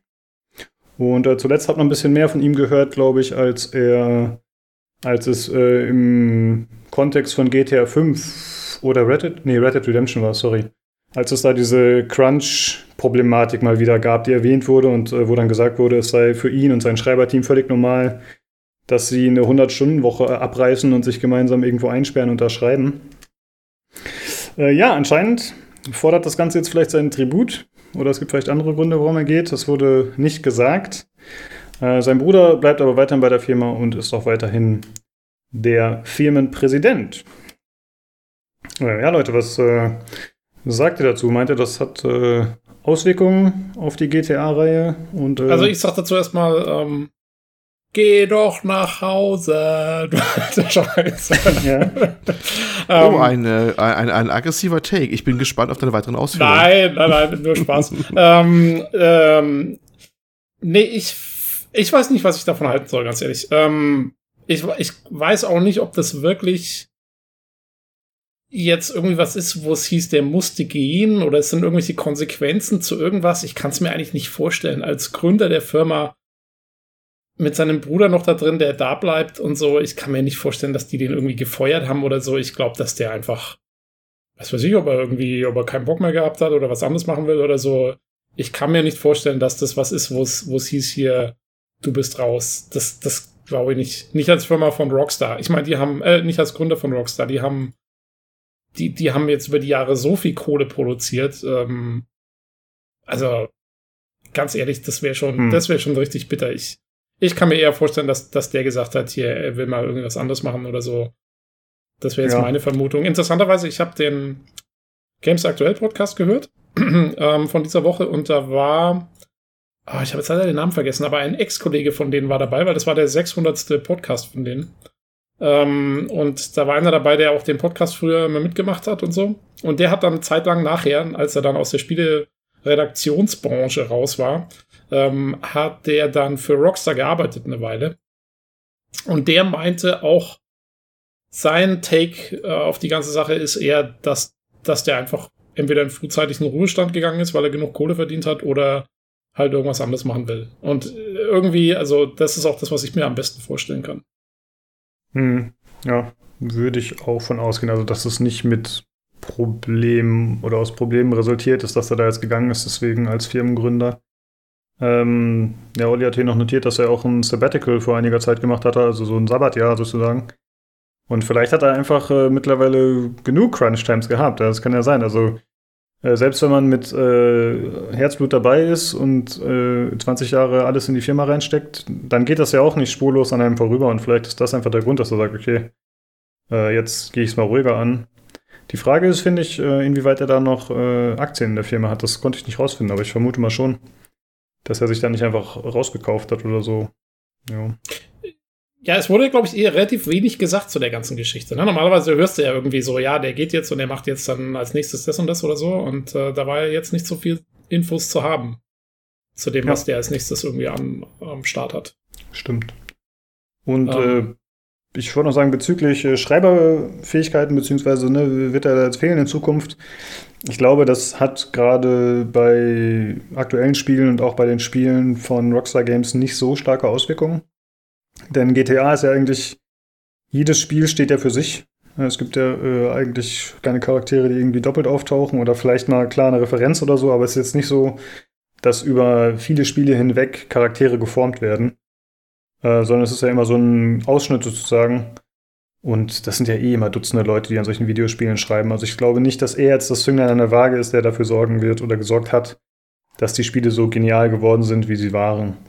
Ja, man weiß es nicht, ne? Also ich mhm. sag mal so, es ist immer schwierig zu sagen. Es gibt ja auch andere Firmen, da haben auch Leute gewechselt und du hast es angemerkt, wenn das nicht mehr da war, dass da nur noch eine leere Hülle war und der Rest darum, dass diese entscheidende Person gefehlt hat. Das kommt ja durchaus vor, ne? Ähm, aber ich, ja, also man weiß einfach nichts Konkretes. Es wurde natürlich viel rumspekuliert, vielleicht kann er mit äh, dem Publisher nicht zusammen, äh, 2K, die ja sehr auf Microtransactions drängen und äh, ja, was muss, Geld machen, Geld machen, Geld machen, äh, dass er darüber äh, vielleicht ein Problem hätte, aber das ist alles müßig, weiß man nichts genaues zu. Manche andere meinten, ja, der war auch intern nicht unbedingt so beliebt, der war mit vielen Leuten überkreuzt und ein Treiber und hast du nicht gesehen, aber das ist auch alles Spekulation, schmutzige Wäsche waschen und nichts Konkretes, ne? Man weiß schlicht und ergreifend nix, gar nichts. Richtig, also richtig handfest ist halt also. Also ein perfektes Thema für uns. ja, ja, genau, genau, das Thema. Genau, ne, also pff, es ist einfach, ja. Es also ist klar, es war ein prominenter Abgang und deswegen hat er überhaupt nur so eine Aufmerksamkeit erfahren, ne? Aber hm. ja, aber eigentlich, eigentlich, wenn du dahinter guckst, relativ substanzlos bisher. Bis auf den Namen. Ja, genau. Ja, und ich denke auch die, ähm, die ganze Sache mit den, mit den Crunch Times und so, also wenn der das so gesagt hat mit, und, und der war Chef vom Writing-Team und äh, dass sich so ein, so ein Schreiberteam mal einfach mal eine Woche einsperrt und praktisch den ganzen Tag von früh bis abend schreibt, das ist ja was anderes wie so ein Programmier-Crunch-Geschichte, muss ich jetzt noch mal ganz kurz dazu sagen. Das ist ja, das sind ja kreative Köpfe, weißt schon, die haben dann mal so ein, diese, diese Schreiber, also ich glaube, so als Autor, da hast du mal irgendwann so einen kreativen Fluss und dann musst du das alles halt raushauen und zu Papier bringen. Ähm, und das machst du dann halt wirklich mal über so eine Woche oder so. Die normalen Crunch-Times, von denen man hört, sind ja diese Programmier-Crunch-Times, wo wirklich die, die Leute an technischen Problemen arbeiten und dann nicht nur über eine Woche, sondern halt über zwei Monate oder so. Äh, das ist nochmal, das ist nochmal eine ganz andere Geschichte, als wenn sich ein paar Autoren irgendwo eine Woche auf irgendeiner Berghütte einsperren und da ähm, so eine Story raushauen ähm, in, in relativ kurzer Zeit. Also ich kann mir nicht vorstellen, hm. dass das irgendwie der Grund war oder so. Das ja, okay, ja, das ist ein guter Punkt. Stimmt. Ähm, ich bin mir ehrlich gesagt nicht sicher, ob ich das in einer der letzten Folgen schon mal angesprochen hatte, aber ich habe, ich weiß nicht, ob das Zufall ist, aber habt ihr auch das Gefühl, dass in letzter Zeit sehr viele Wechsel von äh, Mitarbeitern in der Branche irgendwie äh, publiziert werden? Oder ist das irgendwie, ist das Zufall oder meint ihr, es findet gerade irgendwie ein Wandel statt in der Gaming-Industrie? Dass jetzt die älteren Leute sagen, okay, es reicht uns mit Free-to-Play, Microtransactions oder wir sind einfach zu alt, wir können den Stress nicht mehr ab. Bilde ich mir das ein oder merkt ihr da auch was? Ja, ich weiß nicht, ob das jetzt, das ist ja die, die, die immer die Frage, wenn du irgendwelche Häufungen hast, ist das, gibt es einen Anlass für, ist es einfach nur Zufall, aber es gab tatsächlich jetzt in den letzten paar Wochen äh, einige prominente Wechsel oder halb prominente, sagen wir so. Zumindest wenn der Name verbunden äh, genannt wird mit der Position, der hat früher da und da gearbeitet, dann denkst du, ah, der war da, okay, ne? Und oh, der geht da hin und sowas und oder oh, die gründen jetzt ein Studio da und da. Ob das jetzt einen systematischen Grund hat, finde ich vielleicht auch von außen schwer zu sagen. Ne? Ja. Aber es ist mir aufgefallen, ja, das durchaus. Ich könnte mir vorstellen, dass es zum einen so ist, dass einfach ähm, dadurch, dass die Spielebranche immer größer geworden ist und immer mehr in der Mitte der Gesellschaft ankommt, sozusagen. ähm, ja, genau. Äh, dass es dadurch auch immer mehr so Prominenz quasi gibt in der Spielebranche, also Leute, die dann irgendwie einen gewissen Bekanntheitsgrad äh, erhalten und die deswegen auch eher verfolgt werden von den Medien. Äh, zum anderen ist natürlich auch so, weil sagst du über die letzten Wochen, gut, es war jetzt natürlich auch ein bisschen die Neujahrs-News-Flaute, da muss man halt dann andere Sachen berichten. Dann berichtest du ja. halt dann, wenn hier der und der irgendwo da und da hingegangen ist. Ähm, ja, ob es jetzt, klar, ob es jetzt irgendwie, das müsste man mal statistisch nachvollziehen, ob das jetzt zurzeit wirklich irgendwie eine Häufung ist oder ob es einfach gehäufte Meldungen sind oder was auch immer. Ähm, ich glaube es nicht. Ich finde, ich finde, es ist immer sehr, da relativ viel Umschwung eigentlich da. Ähm, ja, die Newsflaute könnte tatsächlich eine gute Begründung sein. Ja, zum Beispiel, also, also es gab jetzt auch, ich glaube, wir haben es rausgekickt, aber es gab ja zum Beispiel auch die, die News, dass der Mike äh, Lightlove oder Latelove oder wie auch immer den ausspricht, äh, der vor einem Jahr von BioWare zu Ubisoft gewechselt hat, äh, der hohes Tier war in Dragon Age und so. Äh, der hat inzwischen jetzt auch vor zwei Wochen Ubisoft wieder verlassen und macht jetzt wieder irgendwas anderes. Also man sieht auch, ja, der war jetzt, der war aber auch ja nur ein Jahr da. Ich meine, was willst du jetzt daraus schließen irgendwie? Das hat halt überhaupt keine Bewandtnis. Das ist einfach nur, mein Gott, der Ubisoft ist kacke. ihm nicht. Ja, er Entweder verifiziert ja, ja, genau. genau. äh, ich habe auch gleich, ich habe irgendwo im Internet gelesen, oh, he was too progressive for Ubisoft und so. Ach komm, so ein Schwachsinn halt einfach. Ja, okay. Ja. Also meine Sollte liebsten News äh, sind immer noch zu Randy Pitchford. Der ist für mich Mhm. neben Peter Molyneux auf jeden Fall äh, einer der vielversprechendsten Köpfe Ja, in der Gaming-Industrie. Übrigens auch zu progressive für Ubisoft. Das kann ich mir gut vorstellen bei ihm, ja.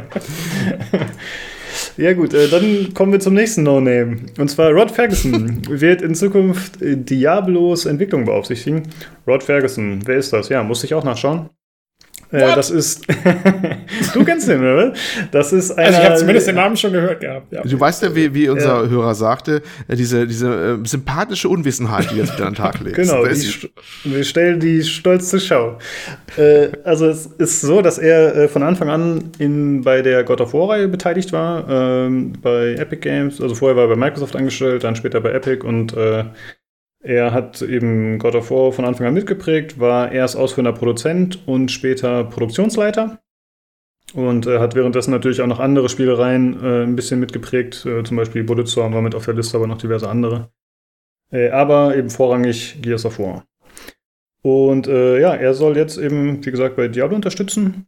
Und, Also Gears äh, of War, ne? Genau. Weil ich glaube, ja. du hast dich gerade eben versprochen vorhin und hast God of War gesagt, wenn ich Oh, das kann sein, ja, das geht ja. aber auch schnell. Also, also es geht um. Gears, Gears, Gears. Genau. Ja. Ja, äh, God of War, das bekannte Microsoft-Spiel.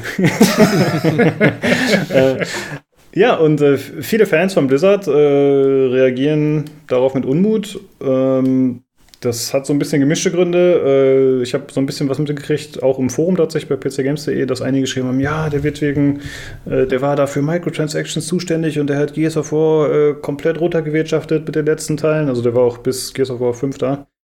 Äh, aber da hat Olli schon so ein bisschen Riegel vorgeschoben im Forum, ne, Olli? Du meintest schon Riegel, eher. Riegel vor. Also Oh, der Olli, der Olli knallhart erstmal einen Riegel vorgeschoben. Also erstmal glaube ich nicht, dass er in der, Position ist, ähm, zu entscheiden, ob da welchen Maße da die, die Microtransactions reinkommen oder nicht. Das regeln andere stellen. Ne? Äh, man kann natürlich dann vielleicht äh, philosophieren, ob er da gut Erfahrung mit hat, das gut zu integrieren, ne? dass er deswegen geholt worden ist. Dann könnte man wieder ein paar Ecken rumdenken oder sowas wieder. Ansonsten finde ich es wieder sehr stark Aluhut-mäßig wieder, was da abgeht. Äh, insofern, ja, finde ich, finde ich, ich finde die Schlussfolgerung einfach mutig, dass es das nur um Microtransactions oder sowas geht. Ich glaube Ja. eher, dass es eher darum geht, er ist wohl ein, ein, jemand, der wohl bekannt ist, dass er äh, Produktion zügig und effizient irgendwie durchziehen kann. Und das ist vielleicht das, was gerade da gesucht wird, denn äh, man hört ja so, Activision ist bei Blizzard so unzufrieden, wie lange alles dauert, ne? Und was die raushauen oder nicht raushauen. Und, wir haben ja jetzt gesehen mit Warcraft Zügel 3, anziehen. Mhm. genau, und wir haben ja gesehen mit Warcraft 3 Reforged, dass äh, Mhm. sich da jetzt auch was tut und Sachen auch gerne mal einfach rausgehauen werden. Ja. Und ja, Ja. man ist vielleicht so gerne, also vielleicht, man will schon, ne, es soll irgendwie zügig rauskommen und neue Releases sollen rauskommen und mehr, aber auch in ordentlicher Qualität und äh, eventuell ist man da momentan nicht so ganz mit der Gesamtlage zufrieden und dann holt man sich neue Leute. Mhm. Ja, das äh, ist auf jeden Fall auch eine naheliegende Vermutung. Ja, mal schauen, inwieweit sich das auswirkt. Äh, das Ja. war's eigentlich da schon zu. Aber Tobi, da du es gerade erwähnt hast, ähm, hast du das ein bisschen nachverfolgt mit Warcraft 3, weil du letzte Folge nicht da warst und äh, hat's dich, hätte dich das Spiel potenziell interessiert oder du warst, glaube ich, eh nicht so der Warcraft-Fan, ne? Ja, also äh, doch, Warcraft 3 habe ich schon sehr gerne gespielt. Ich habe allerdings das alte Warcraft 3 erst vor, weiß nicht, ein, zwei Jahren oder so mal durchgespielt nochmal. Ähm, ich war also erstmal damit abgesättigt und hatte jetzt nicht das Bedürfnis, äh, mir Reforged irgendwie direkt zu holen. Und der Multiplayer-Typ bin ich ja eh nicht. Äh, aber ich habe es natürlich mitverfolgt und ähm, ja, ist schon bitter. Also ich, ich finde es halt, also jetzt gut, ich meine, man kann zu Reforged, wie genau man jetzt einschätzen muss, äh, ob der ganze Shitstorm, wie, wie sehr da auch wieder übertrieben wurde und eine Metacritic-Wertung von 0,5 Prozent ist halt, Mhm, ist ja, halt ja. Äh, wahrscheinlich schon Ja. einfach äh, etwas zu viel des Guten. Äh, wie, der, wie der Felix Schütz im, im Games aktuell äh, Podcast gesagt hat, um eine 0,5 Wertung zu bekommen, müsste man eigentlich den Holocaust leugnen in seinem Spiel. ähm, ähm, aber Ja, ich finde auch, also ich finde halt schon, dass es ein, ein fieser Präzedenzfall für Blizzard, äh, weil es halt jetzt ein Spiel ist, was, wo man sieht, okay, da, sie hauen jetzt Sachen raus, die eigentlich unfertig sind, die verbuggt sind, die nicht der Qualitätskontrolle unter, unterzogen worden sind, wie man das eigentlich von Blizzard kennt. Und äh, das ist, macht einen gewissen Unmut, das hm. zu sehen. Ja, das schon. ist eigentlich genau konträr dem gegenüber, was man sonst kannte von Blizzard. Ne? Die standen ja eigentlich für krasses Polishing, für genau. Casual, aber Polish bis zum Ende und komplett durchgezogen und stimmt. Genau, und haben auch mal einfach ganze Projekte gecancelt, ja, die sich nicht gelohnt haben. Gecancelt oder einfach nochmal, genau, ja. gecancelt oder einfach nochmal zwei Jahre drangehängt oder so, ja. Ähm, Diablo 3 hat ja auch ewig länger gebraucht als gedacht. Und das äh, scheint jetzt eben vielleicht nicht mehr so der Fall zu sein und da muss man jetzt mal sehen, wie es weitergeht. Also ich glaube, dass Diablo 4 wird ganz spannend äh, zu gucken, wie mhm. sich das jetzt entwickelt. Äh, da, ich sag mal so, der Render-Trailer war hervorragend. Und daher denke ich, das Spiel wird auch gut. Ich glaube auch. Natürlich. Also daran kann man es eigentlich echt normalerweise auch mal festmachen. Aber natürlich, der Render-Trailer taugt, das ist ein eindeutiges Qualitätsmerkmal. Ja, ne? ja, ja sorry also, für diesen. Hm? Ich glaube schon, dass also Diablo 4 dürfte eine gewisse Probe aufs Exempel werden für das neue Blizzard sozusagen. Und wenn das nichts wird, mhm. dann haben sie, glaube ich, ein echtes Problem. Dann gibt es wieder eine BlizzCon, wo der gute Herr sich mal wieder entschuldigen muss. Wie heißt der nochmal, der Boss? Ich fällt der Name gar nicht ein. Äh, ja, gut, ist auch wurscht. Mir auch nicht. Ähm, ne, aber Unwissenheit, juhu. ähm, ja, aber äh, also weil gerade jetzt nach Reforged und so müssen sie eigentlich, also das nächste Ding vom Blizzard muss eigentlich wieder sitzen, ähm, weil die haben jetzt schon ziemlich viele Negativschlagzeilen auf sich vereinigt. Und ich glaube, dass auch daher diese, diese Aufmerksamkeit äh, auf den Ferguson kommt. Äh, sonst hätte das doch, glaube ich, keinen interessiert. Aber jetzt gerade im Anschluss an diese Warcraft-Geschichte ähm, sind da die Leute natürlich ganz sensibel im Moment für solche Geschichten. Und ähm, ich glaube, dass das auch viel damit zu tun hatte, dass das direkt so in die News reingegangen ist. Ja, das stimmt.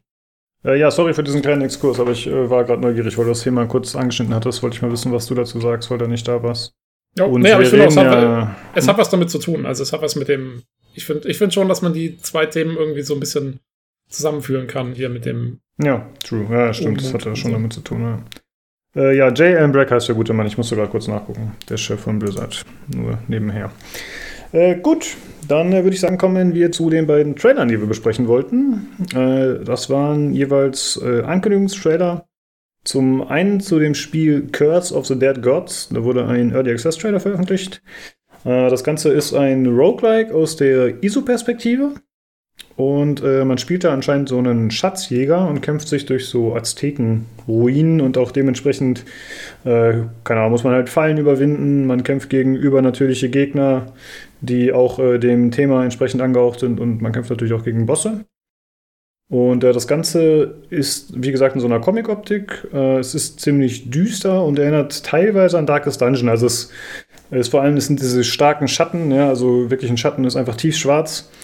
Und äh, das Ganze hat, finde ich, einen ziemlich coolen Look. Hat äh, ganz gute Animationen, auch das Trefferfeedback gefällt mir ganz gut. Das erinnert so ein bisschen an Diablo, muss ich sagen, von den Kämpfen, was, was man so sieht. Also einfach nur optisch gesehen. Ja, also cooles Trefferfeedback, wie gesagt, äh, schön wuchtige Kämpfe. Finde ich äh, ganz cool. Der Entwickler ist Pass Tech Games und Publisher ist mal wieder Focus Home Entertainment. Und das Spiel ist im Early Access ab 3. März bereits, also jetzt bald.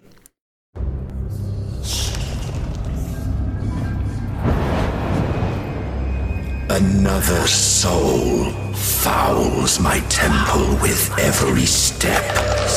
Tell me, pretender, what is the price of ascension? What cursed riches will you amass?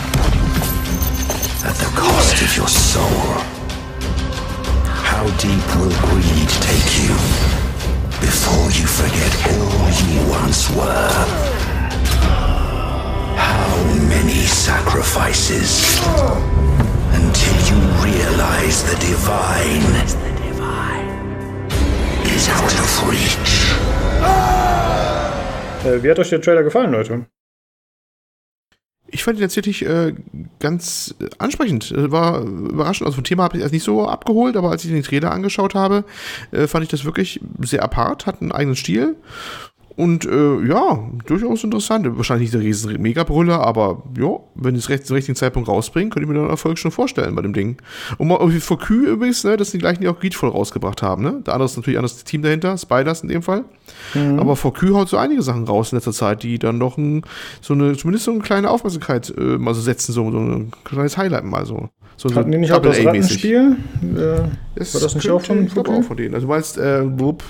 Black Genau. Plague Tale, ja. Ja, genau. Ja. War doch auch Plague Tale, Greedfall, äh, ja, Focus oder Focus Entertainment äh, hatten ein sehr gutes Jahr letztes Jahr. Äh, bleibt so offen, dass sie anknüpfen können. Ich finde, ich habe so ein bisschen die gegenteilige Meinung zum Olli. ich fand, ich fand das Thema sehr geil, äh, als ich es gelesen habe. Also, weil ich finde diese Azteken-Geschichten und so, das ist so ein unverbrauchtes Setting. Das gab es eigentlich in Computerspielen sehr selten. Also das Einzige, was mir so einfällt, ist äh, hier Grim Fandango und so. Ähm, aber ansonsten hat man das noch nicht so viel gesehen. Ähm, der Grafikstil ist jetzt nicht so meins, diese, diese Comic-Geschichte und so.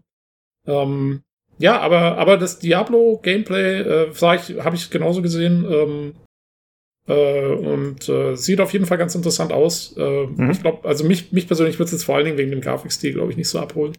Ähm, ja, und Roguelike halt, ne? Ist ja, ja genau, noch nicht so Mechanik muss man halt mal gucken. Ähm, aber ne, also ich finde, es hat, kann, äh, hat auf jeden Fall Potenzial, so wie es aussieht, würde ich auch sagen. Ja. So als, als typisches, so ein bisschen so, bisschen über dem Indie-Standard, aber halt noch nicht so ganz auf dem Double Triple A Standard irgendwie so.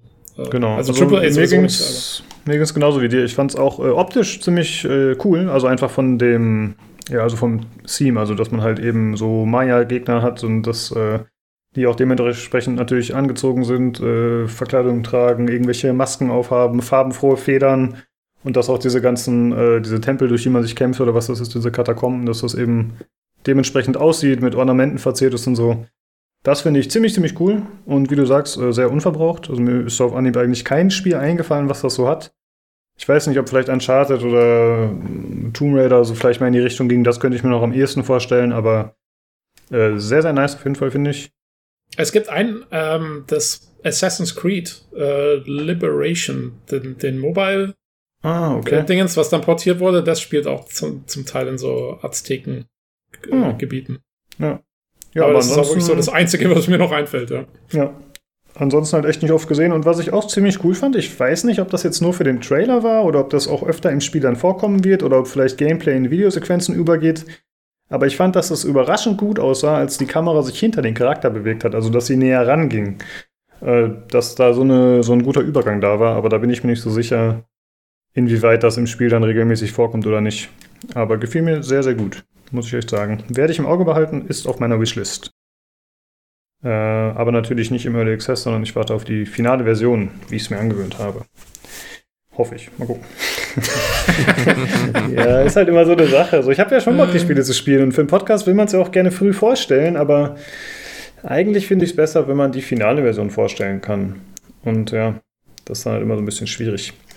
Ja, ja, vor allen Dingen, also wenn, wenn noch eine Story oder sowas dahinter steckt. Also bei so einem, bei so einem Broke oder sowas halt, wenn es irgendwie wirklich nur darum geht, das Gameplay zu machen, okay, dann kann ich so ein Early Access ja irgendwie nachvollziehen, dass man das macht.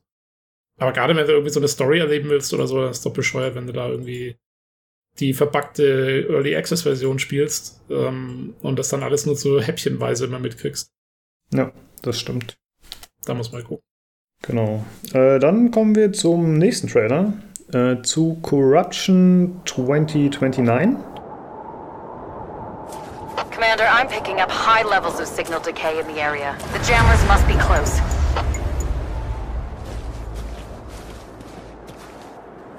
Commander, have your units locate and disable the master terminal.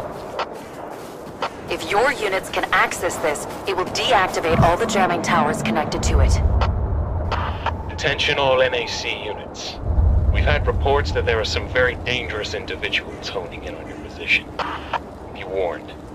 They can appear almost invisible to the naked eye. They're ruthless, precise, and will pick you off one by one. Spread out. Shock and awe.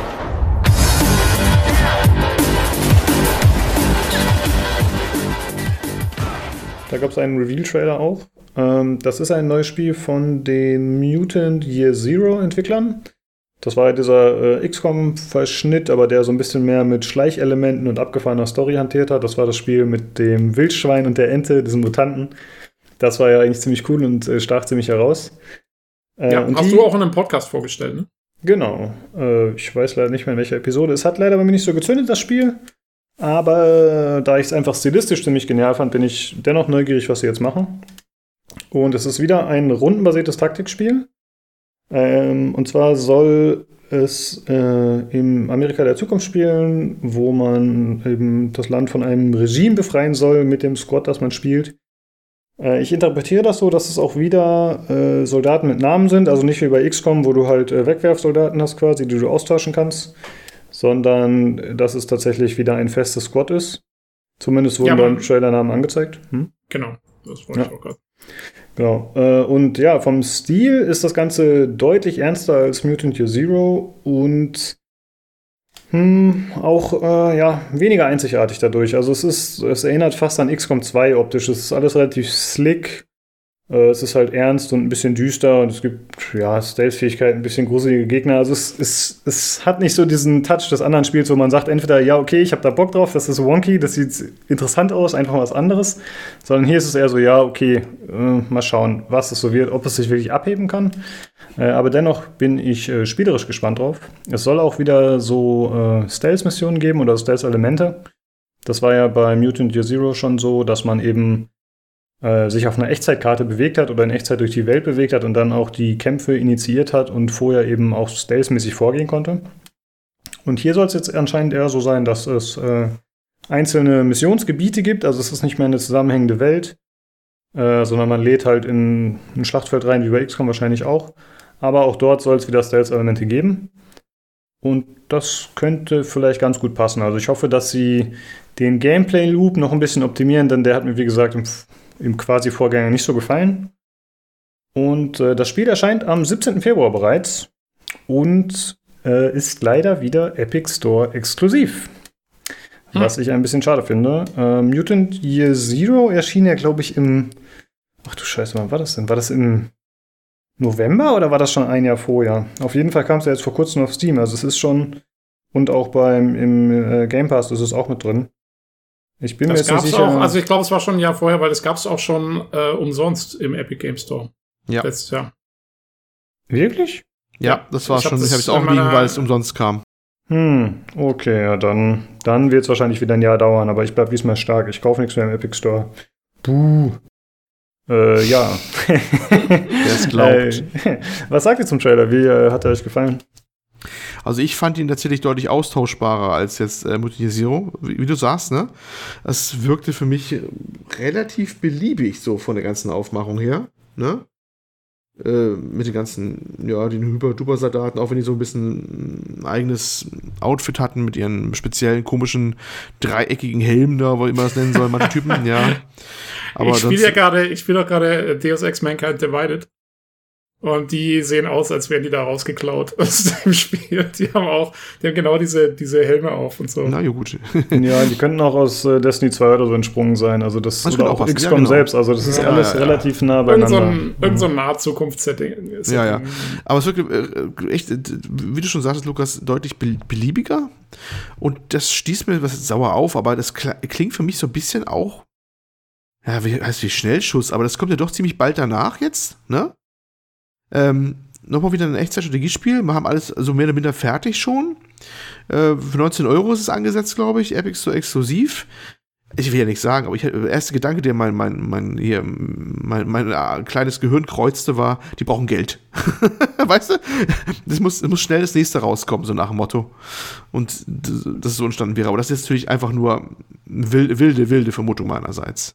Also wer mit dem Epic Store Exklusiv-Deals abschließt, hat keine Geldsorgen dem geht's gut. Das wissen wir mittlerweile du? von Julian Gollop, dem äh, Entwickler von Phoenix Point, dem XCOM-Erfinder.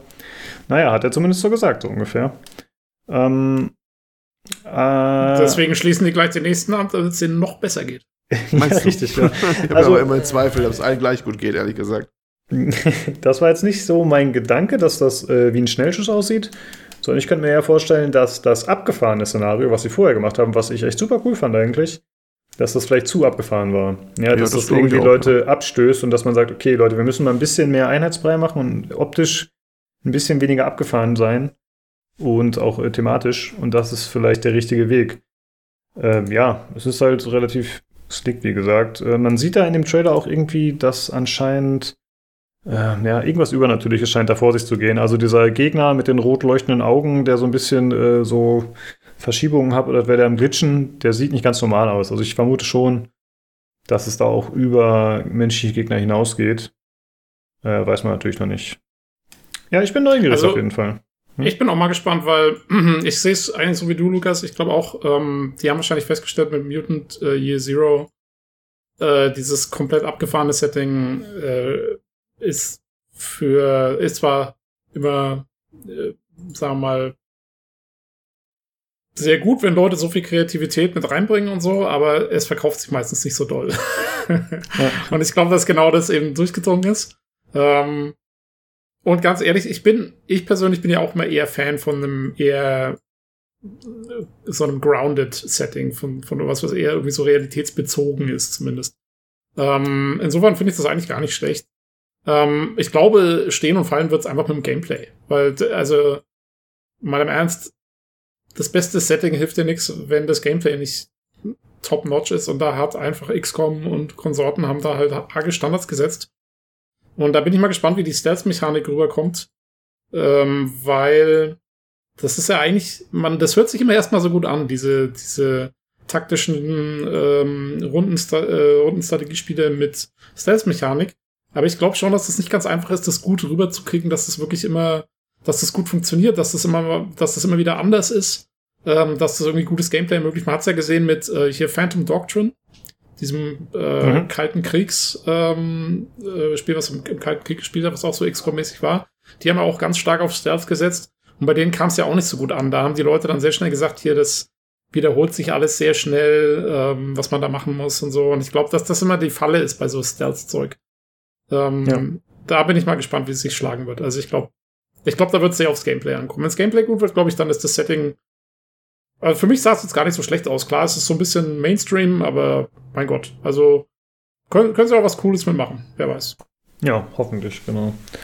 Äh, ja, sehe ich ein bisschen ähnlich wie du. Also ich finde, äh, du hast gerade schon angedeutet, XCOM hat halt extrem hohe Standards gesetzt und Firaxis macht das halt extrem gut und es gibt eigentlich kaum gute Widersacher, sag ich mal, oder, oder ähm, ja, Produkte, die ähnlich funktionieren. Also ja, dieses Phantom Doctrine war optisch ganz okay, hatte auch, glaube ich, ein paar gute Ideen, aber dann eben beim Gameplay ein paar Macken. Dann hatte man jetzt zuletzt Phoenix Point, was eigentlich viele coole Ideen hatte, aber was in vielen Geschichten auch nicht so toll war. Und ich fand, wie gesagt, auch das äh, Mutant Year Zero nicht so gut von den Kämpfen. Ähm, beziehungsweise teilweise sogar zu schwer, aber vielleicht war ich doch einfach zu dumm. Auf jeden Fall hat das bei mir auch nicht so lange funktioniert, leider. Hm? Ich glaube, die haben alle so ein bisschen so das, das Problem wie die Diablo-Klone damals. Äh, weißt du, so, es gibt diesen einen Genre-König, der das Ganze eigentlich auch so begründet hat. Ähm, und dem versuchen alle nachzueifern, aber es ist halt die, diese Formel genau so hinzukriegen in der Qualität und dann trotzdem seinen eigenen Stempel aufzudrücken, ist halt, ist halt echt schwierig. Also, Ja. ähm, ja. Mal gucken. Aber auf jeden Fall, also ich fand es jetzt nicht uninteressant. Ich, mich, mich hat der Trailer schon so ein bisschen abgeholt. Ähm, fand schon, dass das, das Setting so ganz cool aussah erstmal. Äh, wenn vom Gameplay irgendwie wirklich was Cooles bei rumkommt, ja, dann finde ich, ist das schon was, was man sich anschauen kann. Genau, denke ich auch. So, dann äh, würde ich sagen, kommen wir zum nächsten Thema. Das war ein Thema, was der Olli aufgeschrieben hatte. Und zwar geht es um der Delic. Die haben ja anscheinend äh, in letzter Zeit so ein bisschen Kurswechsel eingeschlagen, weil es vielleicht nicht so gut läuft. Ich weiß nicht. Äh, Olli, was ist da, was hast du so mitgenommen aus den Gut, die letzte Nachricht war, dass der ähm, Hauptanteilseigner von Dedelic, das ist der Bastei Lübbe Verlag, seine 51% Beteiligung dramatisch abgeschrieben hat vom Wert her und gesagt hat, äh, dass das so nicht weitergehen kann im Prinzip. Das war das äh, offizielle Mitteilung äh, für die Aktionäre, dass das so nicht weiter darstellbar wäre, die Beteiligung. Und das sind Sachen, die willst du als Unternehmen, äh, wo du dazu gehörst, dann eigentlich nicht hören. Ne? Das klingt absolut nicht gut. Dedelic erstmal nochmal, das sind die, die haben äh, Deponia zum Beispiel gemacht, äh, etwas neue Augen, also diese äh, Point-and-Click-Adventures ganz viel, aber dann auch in andere Bereiche reingegangen, also Adventure-mäßig vielleicht noch geblieben bei die, Säulen der Erde übrigens, das ist noch eine Lizenz, eine ganz große, die sie dann verarbeitet haben, das heißt ganz große Lizenz, aber das Buch war ja sehr, sehr bekannt und da haben sie auf der Lizenz halt auch noch ein Adventure gemacht. Ähm, auch andere Sachen raus. Ich glaube, State of Mind zum Beispiel sind auch über die rausgekommen, oder? Wenn ich mich recht entsinne, glaube ich zumindest. Ähm, alles sehr teure Sachen. Momentan sind sie an diesem Gollum-Ding dran, ne? an diesem, diesem äh, sehr teuren neuen Projekt. Und ja, das klingt alles äh, nicht so gut und ich bin eigentlich darüber gestolpert, in den letzten Folgen ich schon gesagt habe, ich mich ein bisschen interessiere für Deutschland und, seine Spieleentwickler und wie es denn so geht. Und das ist wieder so ein weiterer Tiefschlag, finde ich wieder so ein bisschen, weil, boah, ich, ich bin gespannt, was uns dann noch an Nachrichten in den nächsten Wochen erwarten, wenn da welche kommen weil das ist natürlich schon ähm, eine starke Hausnummer. Ähm, ach ja, noch ganz vergessen, was noch hochkam, die, die letzte Woche, war, dass sie ein Spiel eingestellt hatten, was so ein bisschen ein Warcraft-Lookalike hm, war, äh, nämlich A, A, Year of Rain, ne? Mhm. Und das A Year of Rain war, hatte auch Server gehabt und konnte man auch online spielen und das war im Early Access und das haben sie jetzt ja mit einem finalen Patch quasi so eingestellt, haben sie umgestellt auf Peer-to-Peer Spielweise und der Rest alles abgeschaltet oder schalten sie gerade ab und haben auch gesagt, es ist auch eine finale Patch, tut uns leid, kommt auch nichts mehr Neues, so nach Motto. Und ähm, wie zu erwarten, erntete das natürlich Entrüstung. Und ja, die andere Nachricht mit der Beteiligung so kam etwas später, aber das klärt so einiges. Ne? Begründet wurde das diese Einstellung übrigens mit, ja, schlicht und ergreifend zu wenig Interesse. Ne? Die haben gesagt, da sind nicht genug Spieler, die das machen und sieht nicht so aus, mal mehr werden und wir stellen jetzt mal ein. Oh, und ich, ich, ich mir beschwaren so ein bisschen Furchtbares, vor allem wenn die so ein, so ein Riesenprojekt wie dieses Gollum-Ding dann noch laufen haben, was so ziemlich teuer sein soll, was man so hört. Äh, ob die, die sich da nicht im Bogen überspannt haben, ob die, wer gibt dir noch weiter Geld und sowas, ne? Weil das klang schon so, dass der, der, der Bastelibbe Verlag, der wollte schon mal loswerden. Der hat schon mal angekündigt, die zu verkaufen, hat es dann doch nicht gemacht, weil sie ein bisschen aus den anderen Projekten wieder doch Rückflüsse erwartet haben oder vielleicht auch keinen gefunden haben, der ihn das abgekauft hat. Das war, glaube ich, 2018 war das, glaube ich, jetzt schon mal loswerden wollten. Und jetzt klingt das so sehr stark nach, jetzt wollen sie doch loswerden, also endgültig loswerden.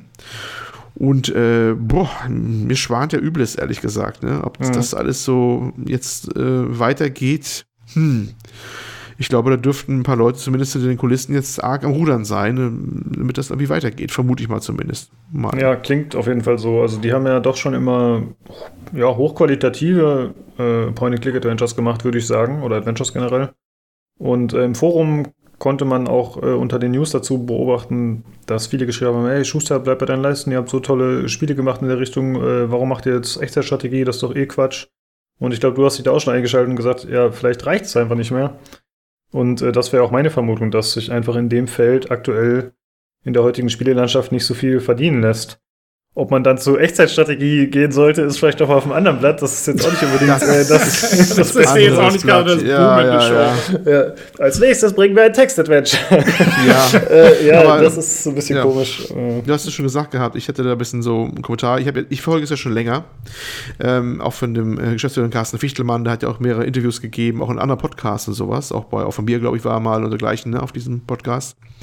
Und er klang schon durch. Also so doll ging es vorher auch nicht. Auch nicht mit diesen, ja, Schuster bleibt bei deinen Leisten-Adventures. Ganz im Gegenteil. Also äh, zum Beispiel der letzte Deponia-Teil, der kam ja, glaube ich, überraschend. Ähm, was heißt kostenlos, aber der war bei der Güterbild Spiele dabei, als er ganz nagelneu war als es die Spiele noch gab. Da gab es mal so eine Highlight-Ausgabe, da war das äh, mit dabei gelegt einfach. Und das war ein Deal, der hat auch gesagt, klar, den würde man nicht machen, wenn es nicht Gründe für geben würde. Ne? Man lieber das Geld von Springer Verlag damals annehmen, als äh, das versuchen zu verkaufen, das Spiel. Also haben wir auch parallel verkauft im, im Steam und so. Aber das war halt sicheres Geld. Und das machst du ja auch nicht ohne Not. Ne? Also, also hat, hat der Deck auch die Computerbild-Spiele auf dem Gewissen. Das, das ist ja größer Ausmaß als Ja, aber es, ich glaube, das war schon so, dass diese, diese auch die Ponia-Teile, die war, sind schon relativ aufwendig. Zu machen. Aber die Rückflüsse waren nicht mehr so gigantisch, wie man vielleicht denken mag. Also es ist von wegen, ja, bleib doch einfach bei den Adventures und du hast da ein tolles Auskommen und ne, das habe hab ich an mehreren Stellen gelesen, nicht nur pcgames.de Forum, auch anderswo. Ich glaube, das war einfach keine Option. Das, das war eine Sache, wenn wir so weitermachen, sind wir auch weg vom Fenster, hieß es dann schon, so nach Motto. Ja, klar. Ja. Nur Nur wenn man Qualität, geschätzt, glaube ich. ja, nur wenn Ja. man Qualität produziert, heißt es ja nicht, dass man eben auch profitable Spiele damit macht. Ja. Ne? Und vielleicht sogar genau das Gegenteil, je nachdem. Und äh, ja. Ja, lieber Pounce machen, ne? Ganz wirklich. genau. Das mal ordentlich ver ver ver verkloppen, äh, kurzen Hype mitnehmen, als Ewigkeiten ein Deponia-Teil machen und die ganzen Animationen darstellen. Hast du nicht gesehen? In Deutschland für, für relativ viel Geld, vermute ich. Vermute ich mal zumindest, dass da auch einiges hier stattfand. Und äh, dann kaufen das nur die, die Point-and-Click-Fetischisten sozusagen, die dann vielleicht doch ein bisschen übersichtlich sind an der, an der Zahl. Ne? Ja, Ja, und, selbst, und selbst dann, ich fand auch, ich fand das Setting von Deponia auch immer schon so ein bisschen sehr speziell. Ganz ehrlich. Ähm, dann hast du noch das Problem, dass du ein deutsches Studio bist und international lokalisieren musst, wenn du es irgendwie anderweitig verkaufen willst. Und Point and Click halt ist halt wirklich einfach, glaube ich, echt kein Verkaufsding. Ich sehe es an mir selber. Ich habe früher total gerne Point and Click Adventures gespielt. Ähm, also sobald, also selbst wenn jetzt ein super Point and Click Adventure rauskommen würde, wäre für mich eher ein Sale-Kandidat als irgendwas, was ich unbedingt zum Release brauche. Also Hm. Ja. es ist einfach, glaube ich, keine gute Geschäftsstrategie im Moment. So schade es ist, ähm, aber das ist, glaube ich, so ein bisschen überholt. Ist, äh, ja, auf jeden Fall es scheint sich einfach nicht mehr zu lohnen. Genau, ich denke, darauf können wir uns einigen. Äh, ja, hast du noch was zu dem Thema, Olli, oder sollen wir zum nächsten kommen? Du wolltest dann noch ganz äh, elegant äh, was äh, da äh, reinbringen in dieses Thema. Stichwort Ah. Preise schreiben. Haha. Du hast recht, Olli. Mann. Mhm. Äh, ach, Disco Elysium war das Spiel, von dem ich reden wollte. So, jetzt habt ihr schöne Schneiderarbeit, Leute. Müsst ihr das alles zack, Disco- zack, zack. ist aber das- nicht bei Dedelic. Das nee, nee, das, das meine oder? ich auch nicht. Ich meinte nur, das ist generell eins der Spiele, was einen Point-and-Click-mäßigen Vibe hat und was einfach mal wieder funktioniert hat und einen Hype hatte. Und wo die Leute Ja, gesagt haben, ja, krass. gehabt, Genau, und äh, da fällt mir sonst erstmal nichts ein in der Vergangenheit, äh, außer vielleicht Telltale vor 20 Jahren. Nee, keine Ahnung. Also viel fällt mir nicht ein. Äh, ja, zum Gewinnspiel. Genau.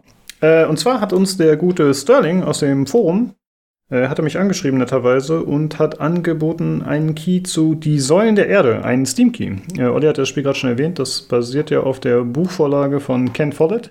Mhm. Ich habe das Buch früher sehr gern gelesen. Ich fand das Ja. äh, richtig krass als Kind, muss ich sagen. Das Buch Oder ist toll, Jugendlicher. ja. Genau. Ähm, und ja, das ist halt so ein äh, Mittelalter-Roman. Und äh, realistisch, also ohne Drachen, was auch immer. Und äh, ja, das Spiel spielt eben in diesem Universum, hat einen Comic-Stil. Äh, sieht auf jeden Fall ziemlich gut aus auf den Bildern. Ich habe mir echt nur Bilder angeschaut und es ist natürlich auch wieder ein Adventure. Das heißt, wenn ihr uns widersprecht und sagt, ja, Mann, Adventure, es gibt einfach nichts Besseres, dann nehmt am Gewinnspiel teil. Äh, das könnt ihr machen, indem ihr bei uns auf dem Discord den, äh, in den Verlosungsstellen geht und da den Anweisungen des Giveaway-Bots folgt. Und das Gewinnspiel läuft noch bis zum 22.02. Wir werden es also nächste Folge nochmal erwähnen, aber äh, ja, ich hoffe, es findet sich jemand, der Interesse daran hat und dass nicht alle so sind wie wir. Äh, scheiß Adventures, interessiert es sich. Zu langwierig. Mal Ja, gucken. also wenn sich gar keiner interessiert, mache ich mit. Ähm, Du bist ausgeschlossen vom Gewinn, sorry. Oh, Dann gibt es keinen Gewinner, dann wird der Key zerrissen. okay. ja, gut. Äh, das war's, würde ich sagen, zu Dedelic. Danke für den Hinweis, Olli. Ich hätte es echt vergessen. Ja, so bin ich. Dann kommen wir nochmal ganz kurz zu Rune 2. Da haben wir in der Vergangenheit schon öfter darüber berichtet, und zwar, dass der Entwickler das Spiel fallen gelassen hat, direkt nach der Veröffentlichung, dass der Publisher aus allen Wolken getroffen wurde und überrascht war. Und äh, dass die Entwickler dann auch sich Bethesda angeschlossen haben. Und äh, da gab es oder gibt es mittlerweile einen Rechtsstreit schon seit längerem, äh, wo es um die Rechte geht, um den Quellcode, um die Pflege des Spiels und wer da verantwortlich ist. Äh, Aber jetzt gibt es eine Roadmap für das Spiel und da wurde angekündigt, dass das jetzt im Frühjahr mehrere Patches geben soll. Zum, äh, zum Beispiel sollen verbessert werden Kampfmechanik, Optik, der Core Loop, also wie das ganze Spiel funktioniert, und Quality of Life Verbesserungen sollen eingeführt werden. Also relativ viel. Äh, Eigentlich Ich wusste alles. nicht, genau. es gibt einen kompletten Overhaul. Ich wusste nicht, dass das so nötig war. Äh, aber wir verlinken das Ganze natürlich. Äh, wir wollten es nur kurz erwähnen, da wir gesagt haben, wenn es da News gibt, dann greifen wir das auf, da wir vorher auch darüber berichtet haben. Und im Prozess selbst gibt es bisher noch nichts erwähnenswert Neues. Das war's zu Rune 2. Und dann äh, würde ich sagen, kommen wir mal wieder zum Thema Streaming. Denn Olli, du hast ausprobiert GeForce Now. Ja, ich werde mich diesmal relativ kompakt halten. Wir haben äh, Folge 89 und 99 äh, zuletzt mal die andere Streamingdienste besprochen. 89 war das äh, Shadow, als ich dir das Hardware-Teil, die Ghost noch vorgestellt habe. Äh, und in 99 habe ich mir Stadia angeguckt. Ich habe ja beide Sachen hier. Für die, die es nicht wissen, ich habe ja beide Sachen im Einsatz. Ähm, was Shadow, und, und, und, äh, Shadow ist, beziehungsweise Stadia ist. Also Stadia dürfte, glaube ich, jeder kennen so ziemlich. Und Shadow war das mit dem Virtual NPC. Und damit soll es auch mal gut sein lassen an der Erklärung. Erklärung und habe mir jetzt äh, GeForce Now angeschaut, was jetzt so frisch rauskam, war schon ewig in Beta. Und jetzt ist es ja mehr oder minder verfügbar, sage ich mal so. Ich fange schon mit dem bewusst diesen Worten an. GeForce Now ist ein weiterer Streamingdienst von Nvidia. Was ist das Besondere daran? Ähm, wenn man diesen macht, dann ähm, ja, das ist ein, ich, wie soll ich sagen, es ist ein Zwischending zwischen Stadia und Shadow. Was heißt das? Sagt er jetzt erstmal auf nicht viel. Ähm, man kann sich so vorstellen. Man loggt sich da ein und muss dann seine eigenen Spiele importieren, die man hat, zum Beispiel aus Steam. Also eigentlich ziemlich genau, es geht wohl nur Steam, Epic und Uplay. Manche meinen auch Origin, das konnte ich aber bei mir nicht verifizieren, dass das geht.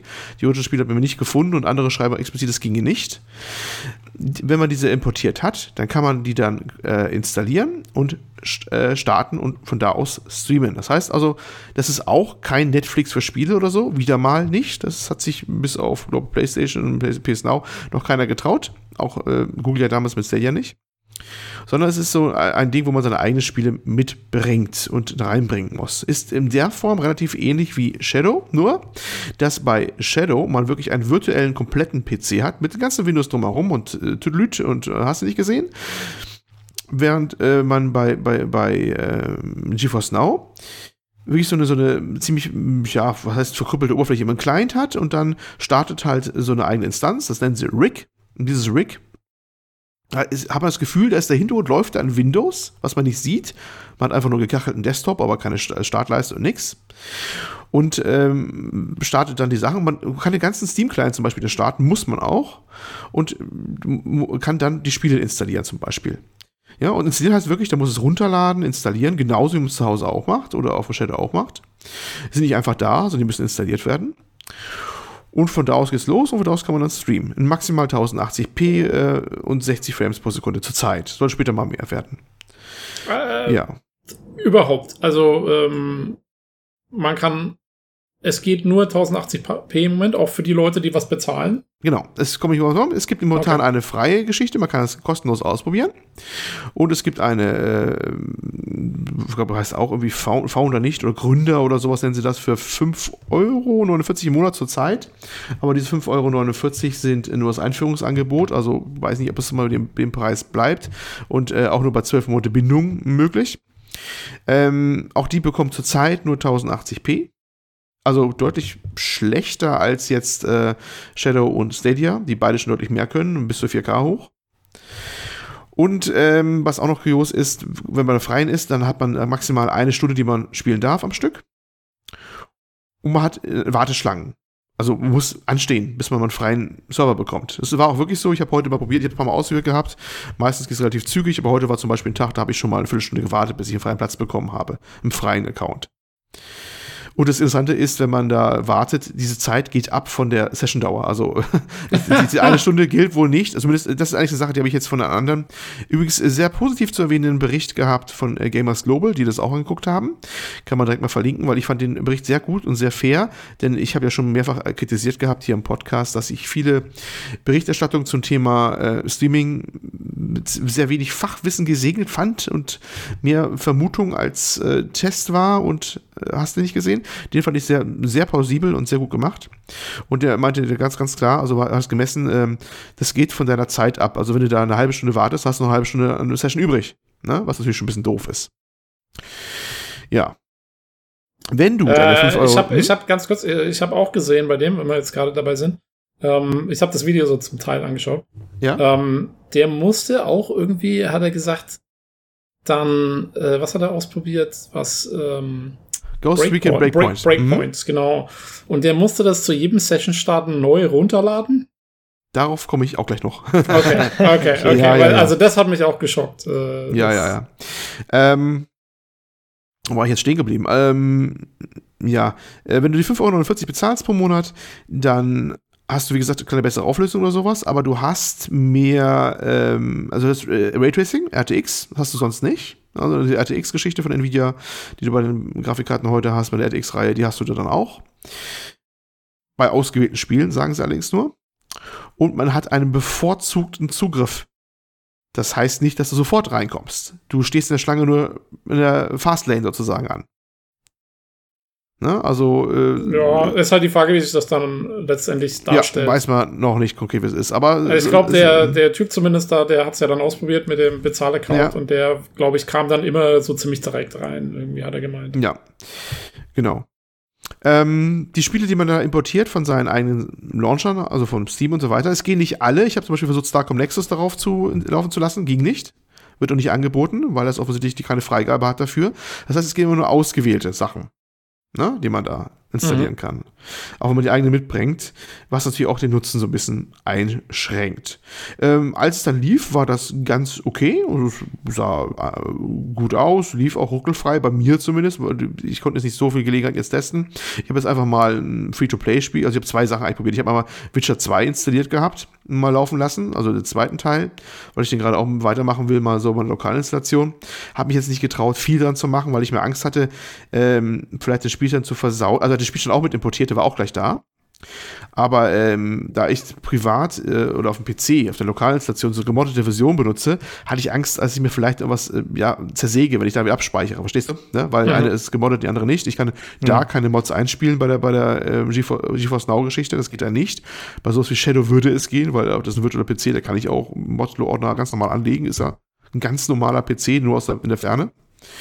Äh, und deswegen habe ich da nicht jetzt so viel probiert, ein bisschen rumgelaufen und mal geguckt und war alles okay. Kann man, kann man machen, so nach dem Motto.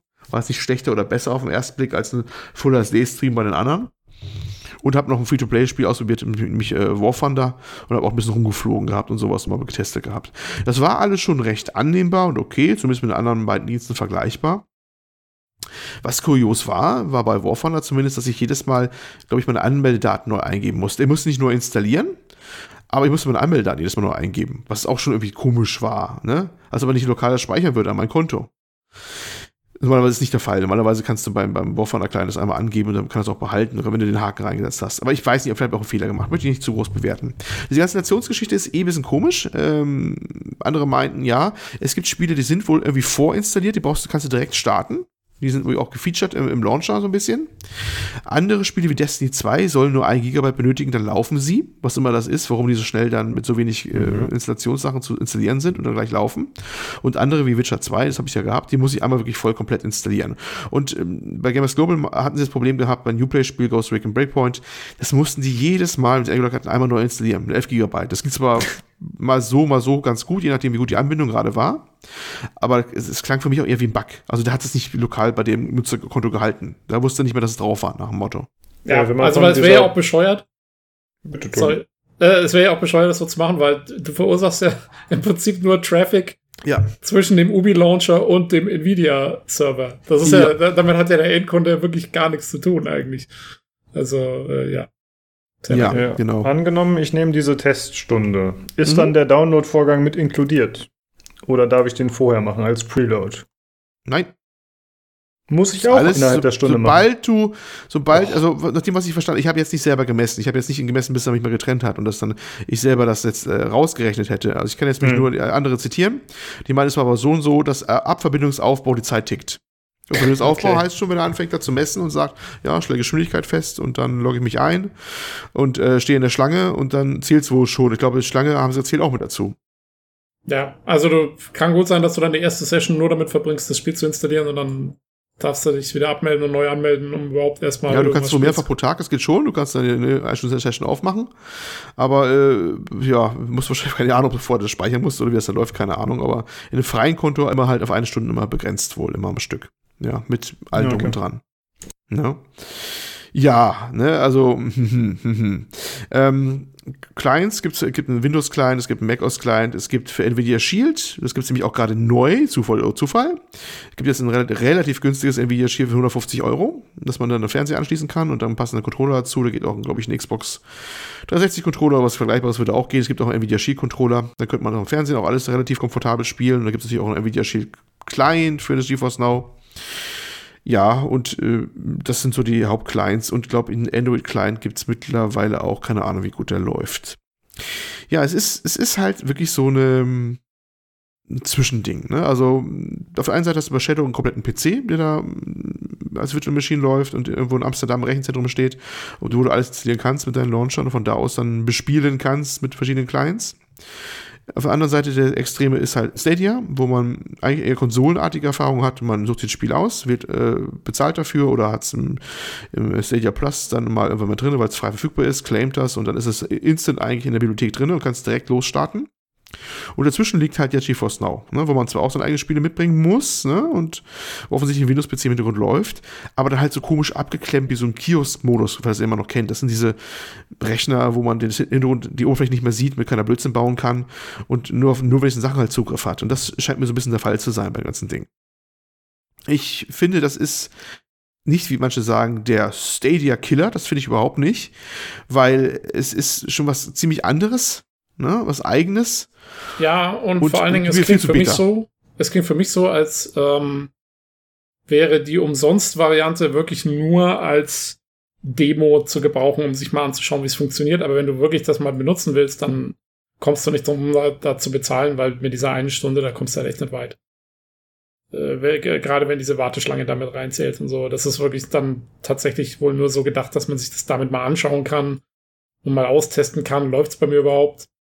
Und dann müsstest du aber schon was blechen, damit es ähm, damit überhaupt geht. Wobei ich die Idee, das so zu machen, gar nicht mal so schlecht finde. Weil das ist ja so ein bisschen das Problem bei Stadia oder sonst was. Ähm, du zahlst erstmal was überhaupt, um testen zu können, ob es bei dir überhaupt ordentlich läuft. Äh, also ähm, es gibt ja da keine Möglichkeit, oder gab zumindest jetzt immer noch keine Möglichkeit, das mal einfach mal auszutesten. Ist das überhaupt was mhm. für meine Internetleitung, für mein Setup, für alles, mhm. was ich habe? Und das kannst du jetzt immerhin damit mal machen. Das ist eigentlich Genau, das hat, hat dieser Dienst den anderen ein bisschen voraus, weil Shadow bot sowas zum Beispiel gar nicht an, mal so ein Demo-Zugang. Das hatten sie einfach keine Kapazitäten für sowas. Ähm, bei Stadia gibt es diesen, diesen, freien, äh, nur für Full HD beschränkten Zugang immer noch nicht. Der soll irgendwann dieses Jahr kommen, haben sie aber gesagt, das dauert noch ein paar Monate, haben sie jetzt, glaube ich, diese vergangene Woche jetzt gerade erst gesagt. Ne? Das wäre ja genau sowas. Genau, aber mhm. selbst wenn der kommt, müsstest du dir ja trotzdem dann erstmal ein Spiel kaufen auf Stadia, oder? Oder gibt es da dann irgendwas, was, was man direkt wirklich umsonst ausprobieren kann? Ja, das ist es, äh, die Frage, die ich mir auch schon gestellt habe. Ich vermute mal, dass sie irgendein Spiel reinschmeißen werden, was man wahrscheinlich umsonst mal ausprobieren kann. Aber sie haben nichts gesagt bisher in der Richtung. Aber ich würde ja. es eigentlich stark vermuten. Wenn sie schlau sind, machen sie das. Ja, ne? also es würde auf jeden Fall Sinn machen, irgendein, irgendein ja. Demo-Produkt zumindest mal anzubieten. Ne? Ja, ja, ja. Aber ich muss ganz ehrlich sagen, also es, es sind alle sehr stark unterschiedlich und so ein richtigen Killer ist jetzt keiner dem anderen gegenüber, weil die dann zu unterschiedlich sind. Problemlosesten ist wirklich, muss ich sagen, vom, vom Laufen, vom Starten, vom Installieren, also den musst du ja gar nicht mehr wirklich, vom Handling her Stadia, das muss man einfach mal sagen. Ich weiß, manche zucken da nervös zusammen, wenn sie das äh, hören, aber muss ich einfach zugeben. Also, das, der größte Nachteil, den Stadia hat, ist wirklich diese Mangel an Spielen. Ne? Ähm, weil die halt äh, auf, komplett auf Linux basieren und Vulkan API haben, muss alles portiert werden und die Publisher machen das offensichtlich äußerst ungern und äh, wird auch spannend sein, wie die ihre Bibliothek da aufbauen können oder wollen und wann das kommt und wie weit es da weitergeht bei denen und wie, wie gut die Ports aus sind. Wir haben ja so ein paar Ports gehabt, die waren jetzt so zumindest gemessen an der Hardware, die die zur Verfügung haben, nicht so wirklich, dass man sagen könnte, die nutzen die voll aus und sowas. Äh, aber der Rest drumherum war bei Stadia deutlich einfacher und, und äh, smoother, wie er, wie er ablief. Und man wirft ja dir immer vor, dass das nur eine Beta wäre, eine bezahlte. Ja, würde ich auch sagen. Aber das Nvidia GeForce momentan, wo man ja auch schon Geld für zahlen kann, wenn man will, äh, ist deutlich mehr noch irgendwie Beta, auch wenn es offiziell keine mehr ist. Das fühlt sich wirklich sehr so an, nach dem Motto nach, geht noch nicht ganz so und komisch und das eine Spiel läuft nur so halb und muss noch erstmal neu installiert werden und so. Ne? Also das, das äh, läuft das andere für mich deutlich runter. Ne? Also die perfekte Lösung als Fazit würde ich sagen, ist bis heute noch nicht auf dem Markt. Ja. ja. Mhm. Es, es klingt für mich tatsächlich so, als ob wirklich die Hersteller alle im Moment noch drauf und dran sind, so auszutesten, was, was ist das, was machen wir damit? Wie Mhm. können wir das irgendwie auf den Markt werfen? Und so die richtige Lösung hat anscheinend noch keiner so recht gefunden. Und es gibt diese unterschiedlichen Ansätze. Und ich glaube, die beäugen sich alle gegenseitig zurzeit mit, mit Argusaugen und gucken, wie der andere läuft und wie man selber läuft und so. Und dann äh, wird sich irgendwann einpendeln. Aber man merkt so richtig, dass es, das ist jetzt gerade so noch die Test, äh, die, die Testzeit. Äh, ziemlich intensive Testzeit, also man merkt, dass deutlich Bewegung in den Markt reingekommen ist. Ne? Es gab ja schon mal einen ersten Schwung mit OnLive und Gaikai, ne? dann eigentlich noch mit deutlich schlechteren Auflösungen und bei weitem nicht so wie, wie heute. Ich bin de, gefühlt der Meinung, es ist so, es fängt jetzt gerade richtig an, dass es jetzt ernsthaft richtig losgeht. Ne? Und jetzt scharen sie alle mit den Hufen und äh, auf ihre, gehen auf ihre Startblöcke und wissen auch nicht genau, welche Richtung sie laufen, wie sie es genau machen wollen. Und jeder hat so ein bisschen eine andere Strategie, dass er nicht genau das gleiche anbietet wie der andere, ganz offensichtlich. Das sind alle unterschiedlich. Ich bin sehr gespannt, wie das X-Cloud-Geschichte mal wird, wenn es dann richtig breit ausrollt, weil wir hatten ja damals schon gesagt gehabt, in diesen äh, letzten Xbox-Präsentationen, die da war, die wir auch kommentiert haben, die zielen momentan sehr stark in ihrer ganzen Kommunikation immer auf den Mobile-Markt noch ab. Ne? Die zeigen immer ihr, ihren Xbox-Controller und ein, Smartphone oben drauf und da läuft dann halt das Spiel, was sie dann streamen und so. Aber nie eigentlich, oder selten, zumindest auf einem großen PC oder was anderen oder Fernseher, wo es dann raufgestreamt wird. Da halten sie sich noch mit zurück. Frage, Ja, Frage warum sie es machen, ne? Ich glaube, weil das auf dem globalen Markt auch einfach nicht das Interessante am Streaming ist für die Leute. Weil, guck mal, hier, ähm, hier in den USA oder so, wer, wer ist denn groß am PC? Der spielt. Äh, keiner. Ja, also das ist ja wirklich äh, außerhalb von, von Deutschland, muss man schon sagen, ist PC-Gaming ja noch weniger verbreitet. Äh, da interessiert es eh keinen Menschen. Und am Fernseher haben sie hier alle ihre Konsolen hängen, die sie schon haben. Also ich glaube, dass Microsoft damit eine ganz gute Strategie fährt, so auf diesen mobile Schiene zu fahren. Damit ist ja Nintendo mit ihrer Switch auch voll gut durchgestiegen. Ähm, und ich glaube, dass da die meisten Leute abzuholen sind. Dass man sagen kann, hey, ich mache das jetzt mal mit dem Handy. Und zwar sowohl hier in den USA als auch in Asien, wo ja auch wahnsinnig viel mobil läuft. Das ist gar nicht doof. Ja. Ja, und vor allem, äh, was Microsoft machen kann, wenn sie es rausbringen, äh, die werden es wahrscheinlich mit dem ähm, Game Pass bündeln und werden sagen, hier hast du Xcloud und Game Pass dazu, hast du die Spiele alle da, die sind noch alle da hier und äh, ja, hab, hab Fun, so nach dem Motto. Ne? Müssen auch nichts großartig portieren, das wird wahrscheinlich mehr oder minder fast instant laufen, weil sie auch alles auf irgendwie Windows VMs laufen lassen. Da wird das dann sehr übersichtlich wahrscheinlich gehen, zumindest eine gute Auswahl und, und gut ist.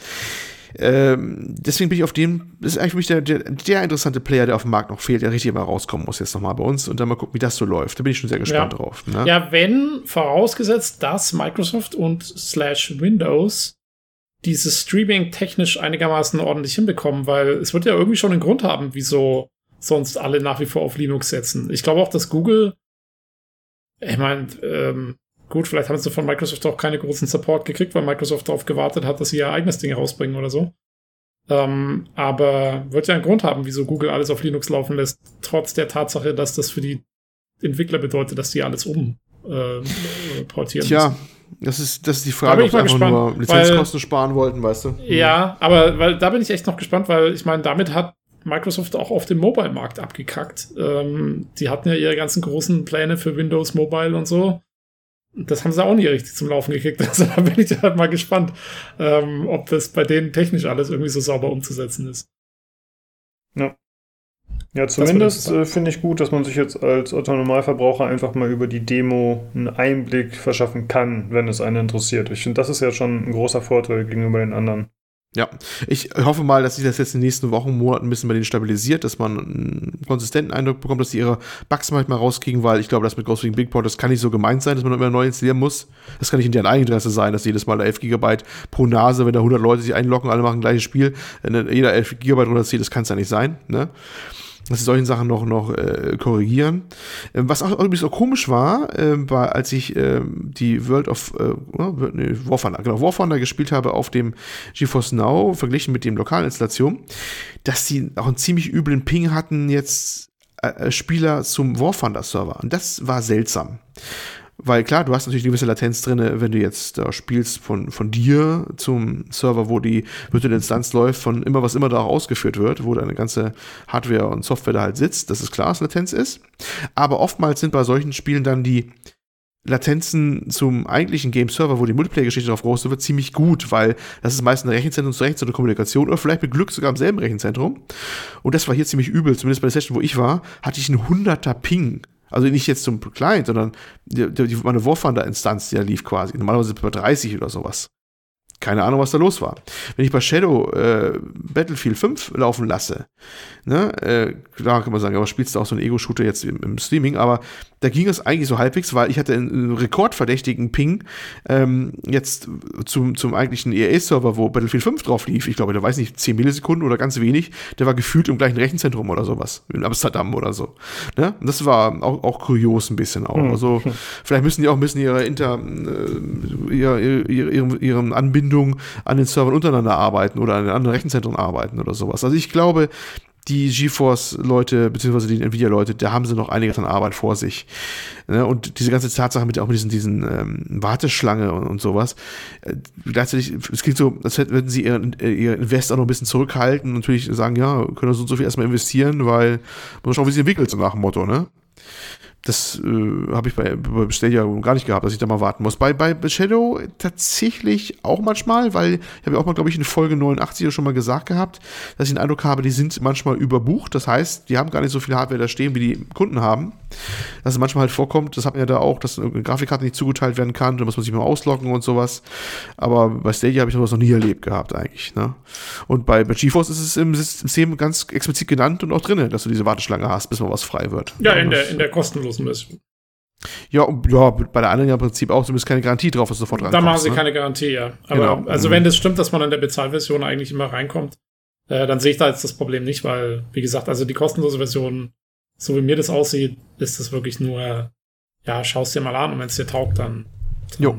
kaufst es. Ja. ja, da wird auch spannend sein, wie der endgültige Preis auch sein wird. Ne? Also ne, 540 momentan jetzt, aber das Einführungsangebot ähm, und darf nicht vergessen, bei, bei, bei Stadia bezahlt man was so roundabout 120, 130 Euro für einen Stadia Controller und einen Chromecast Ultra passender dazu, wenn man so einen Fernseher hängen will.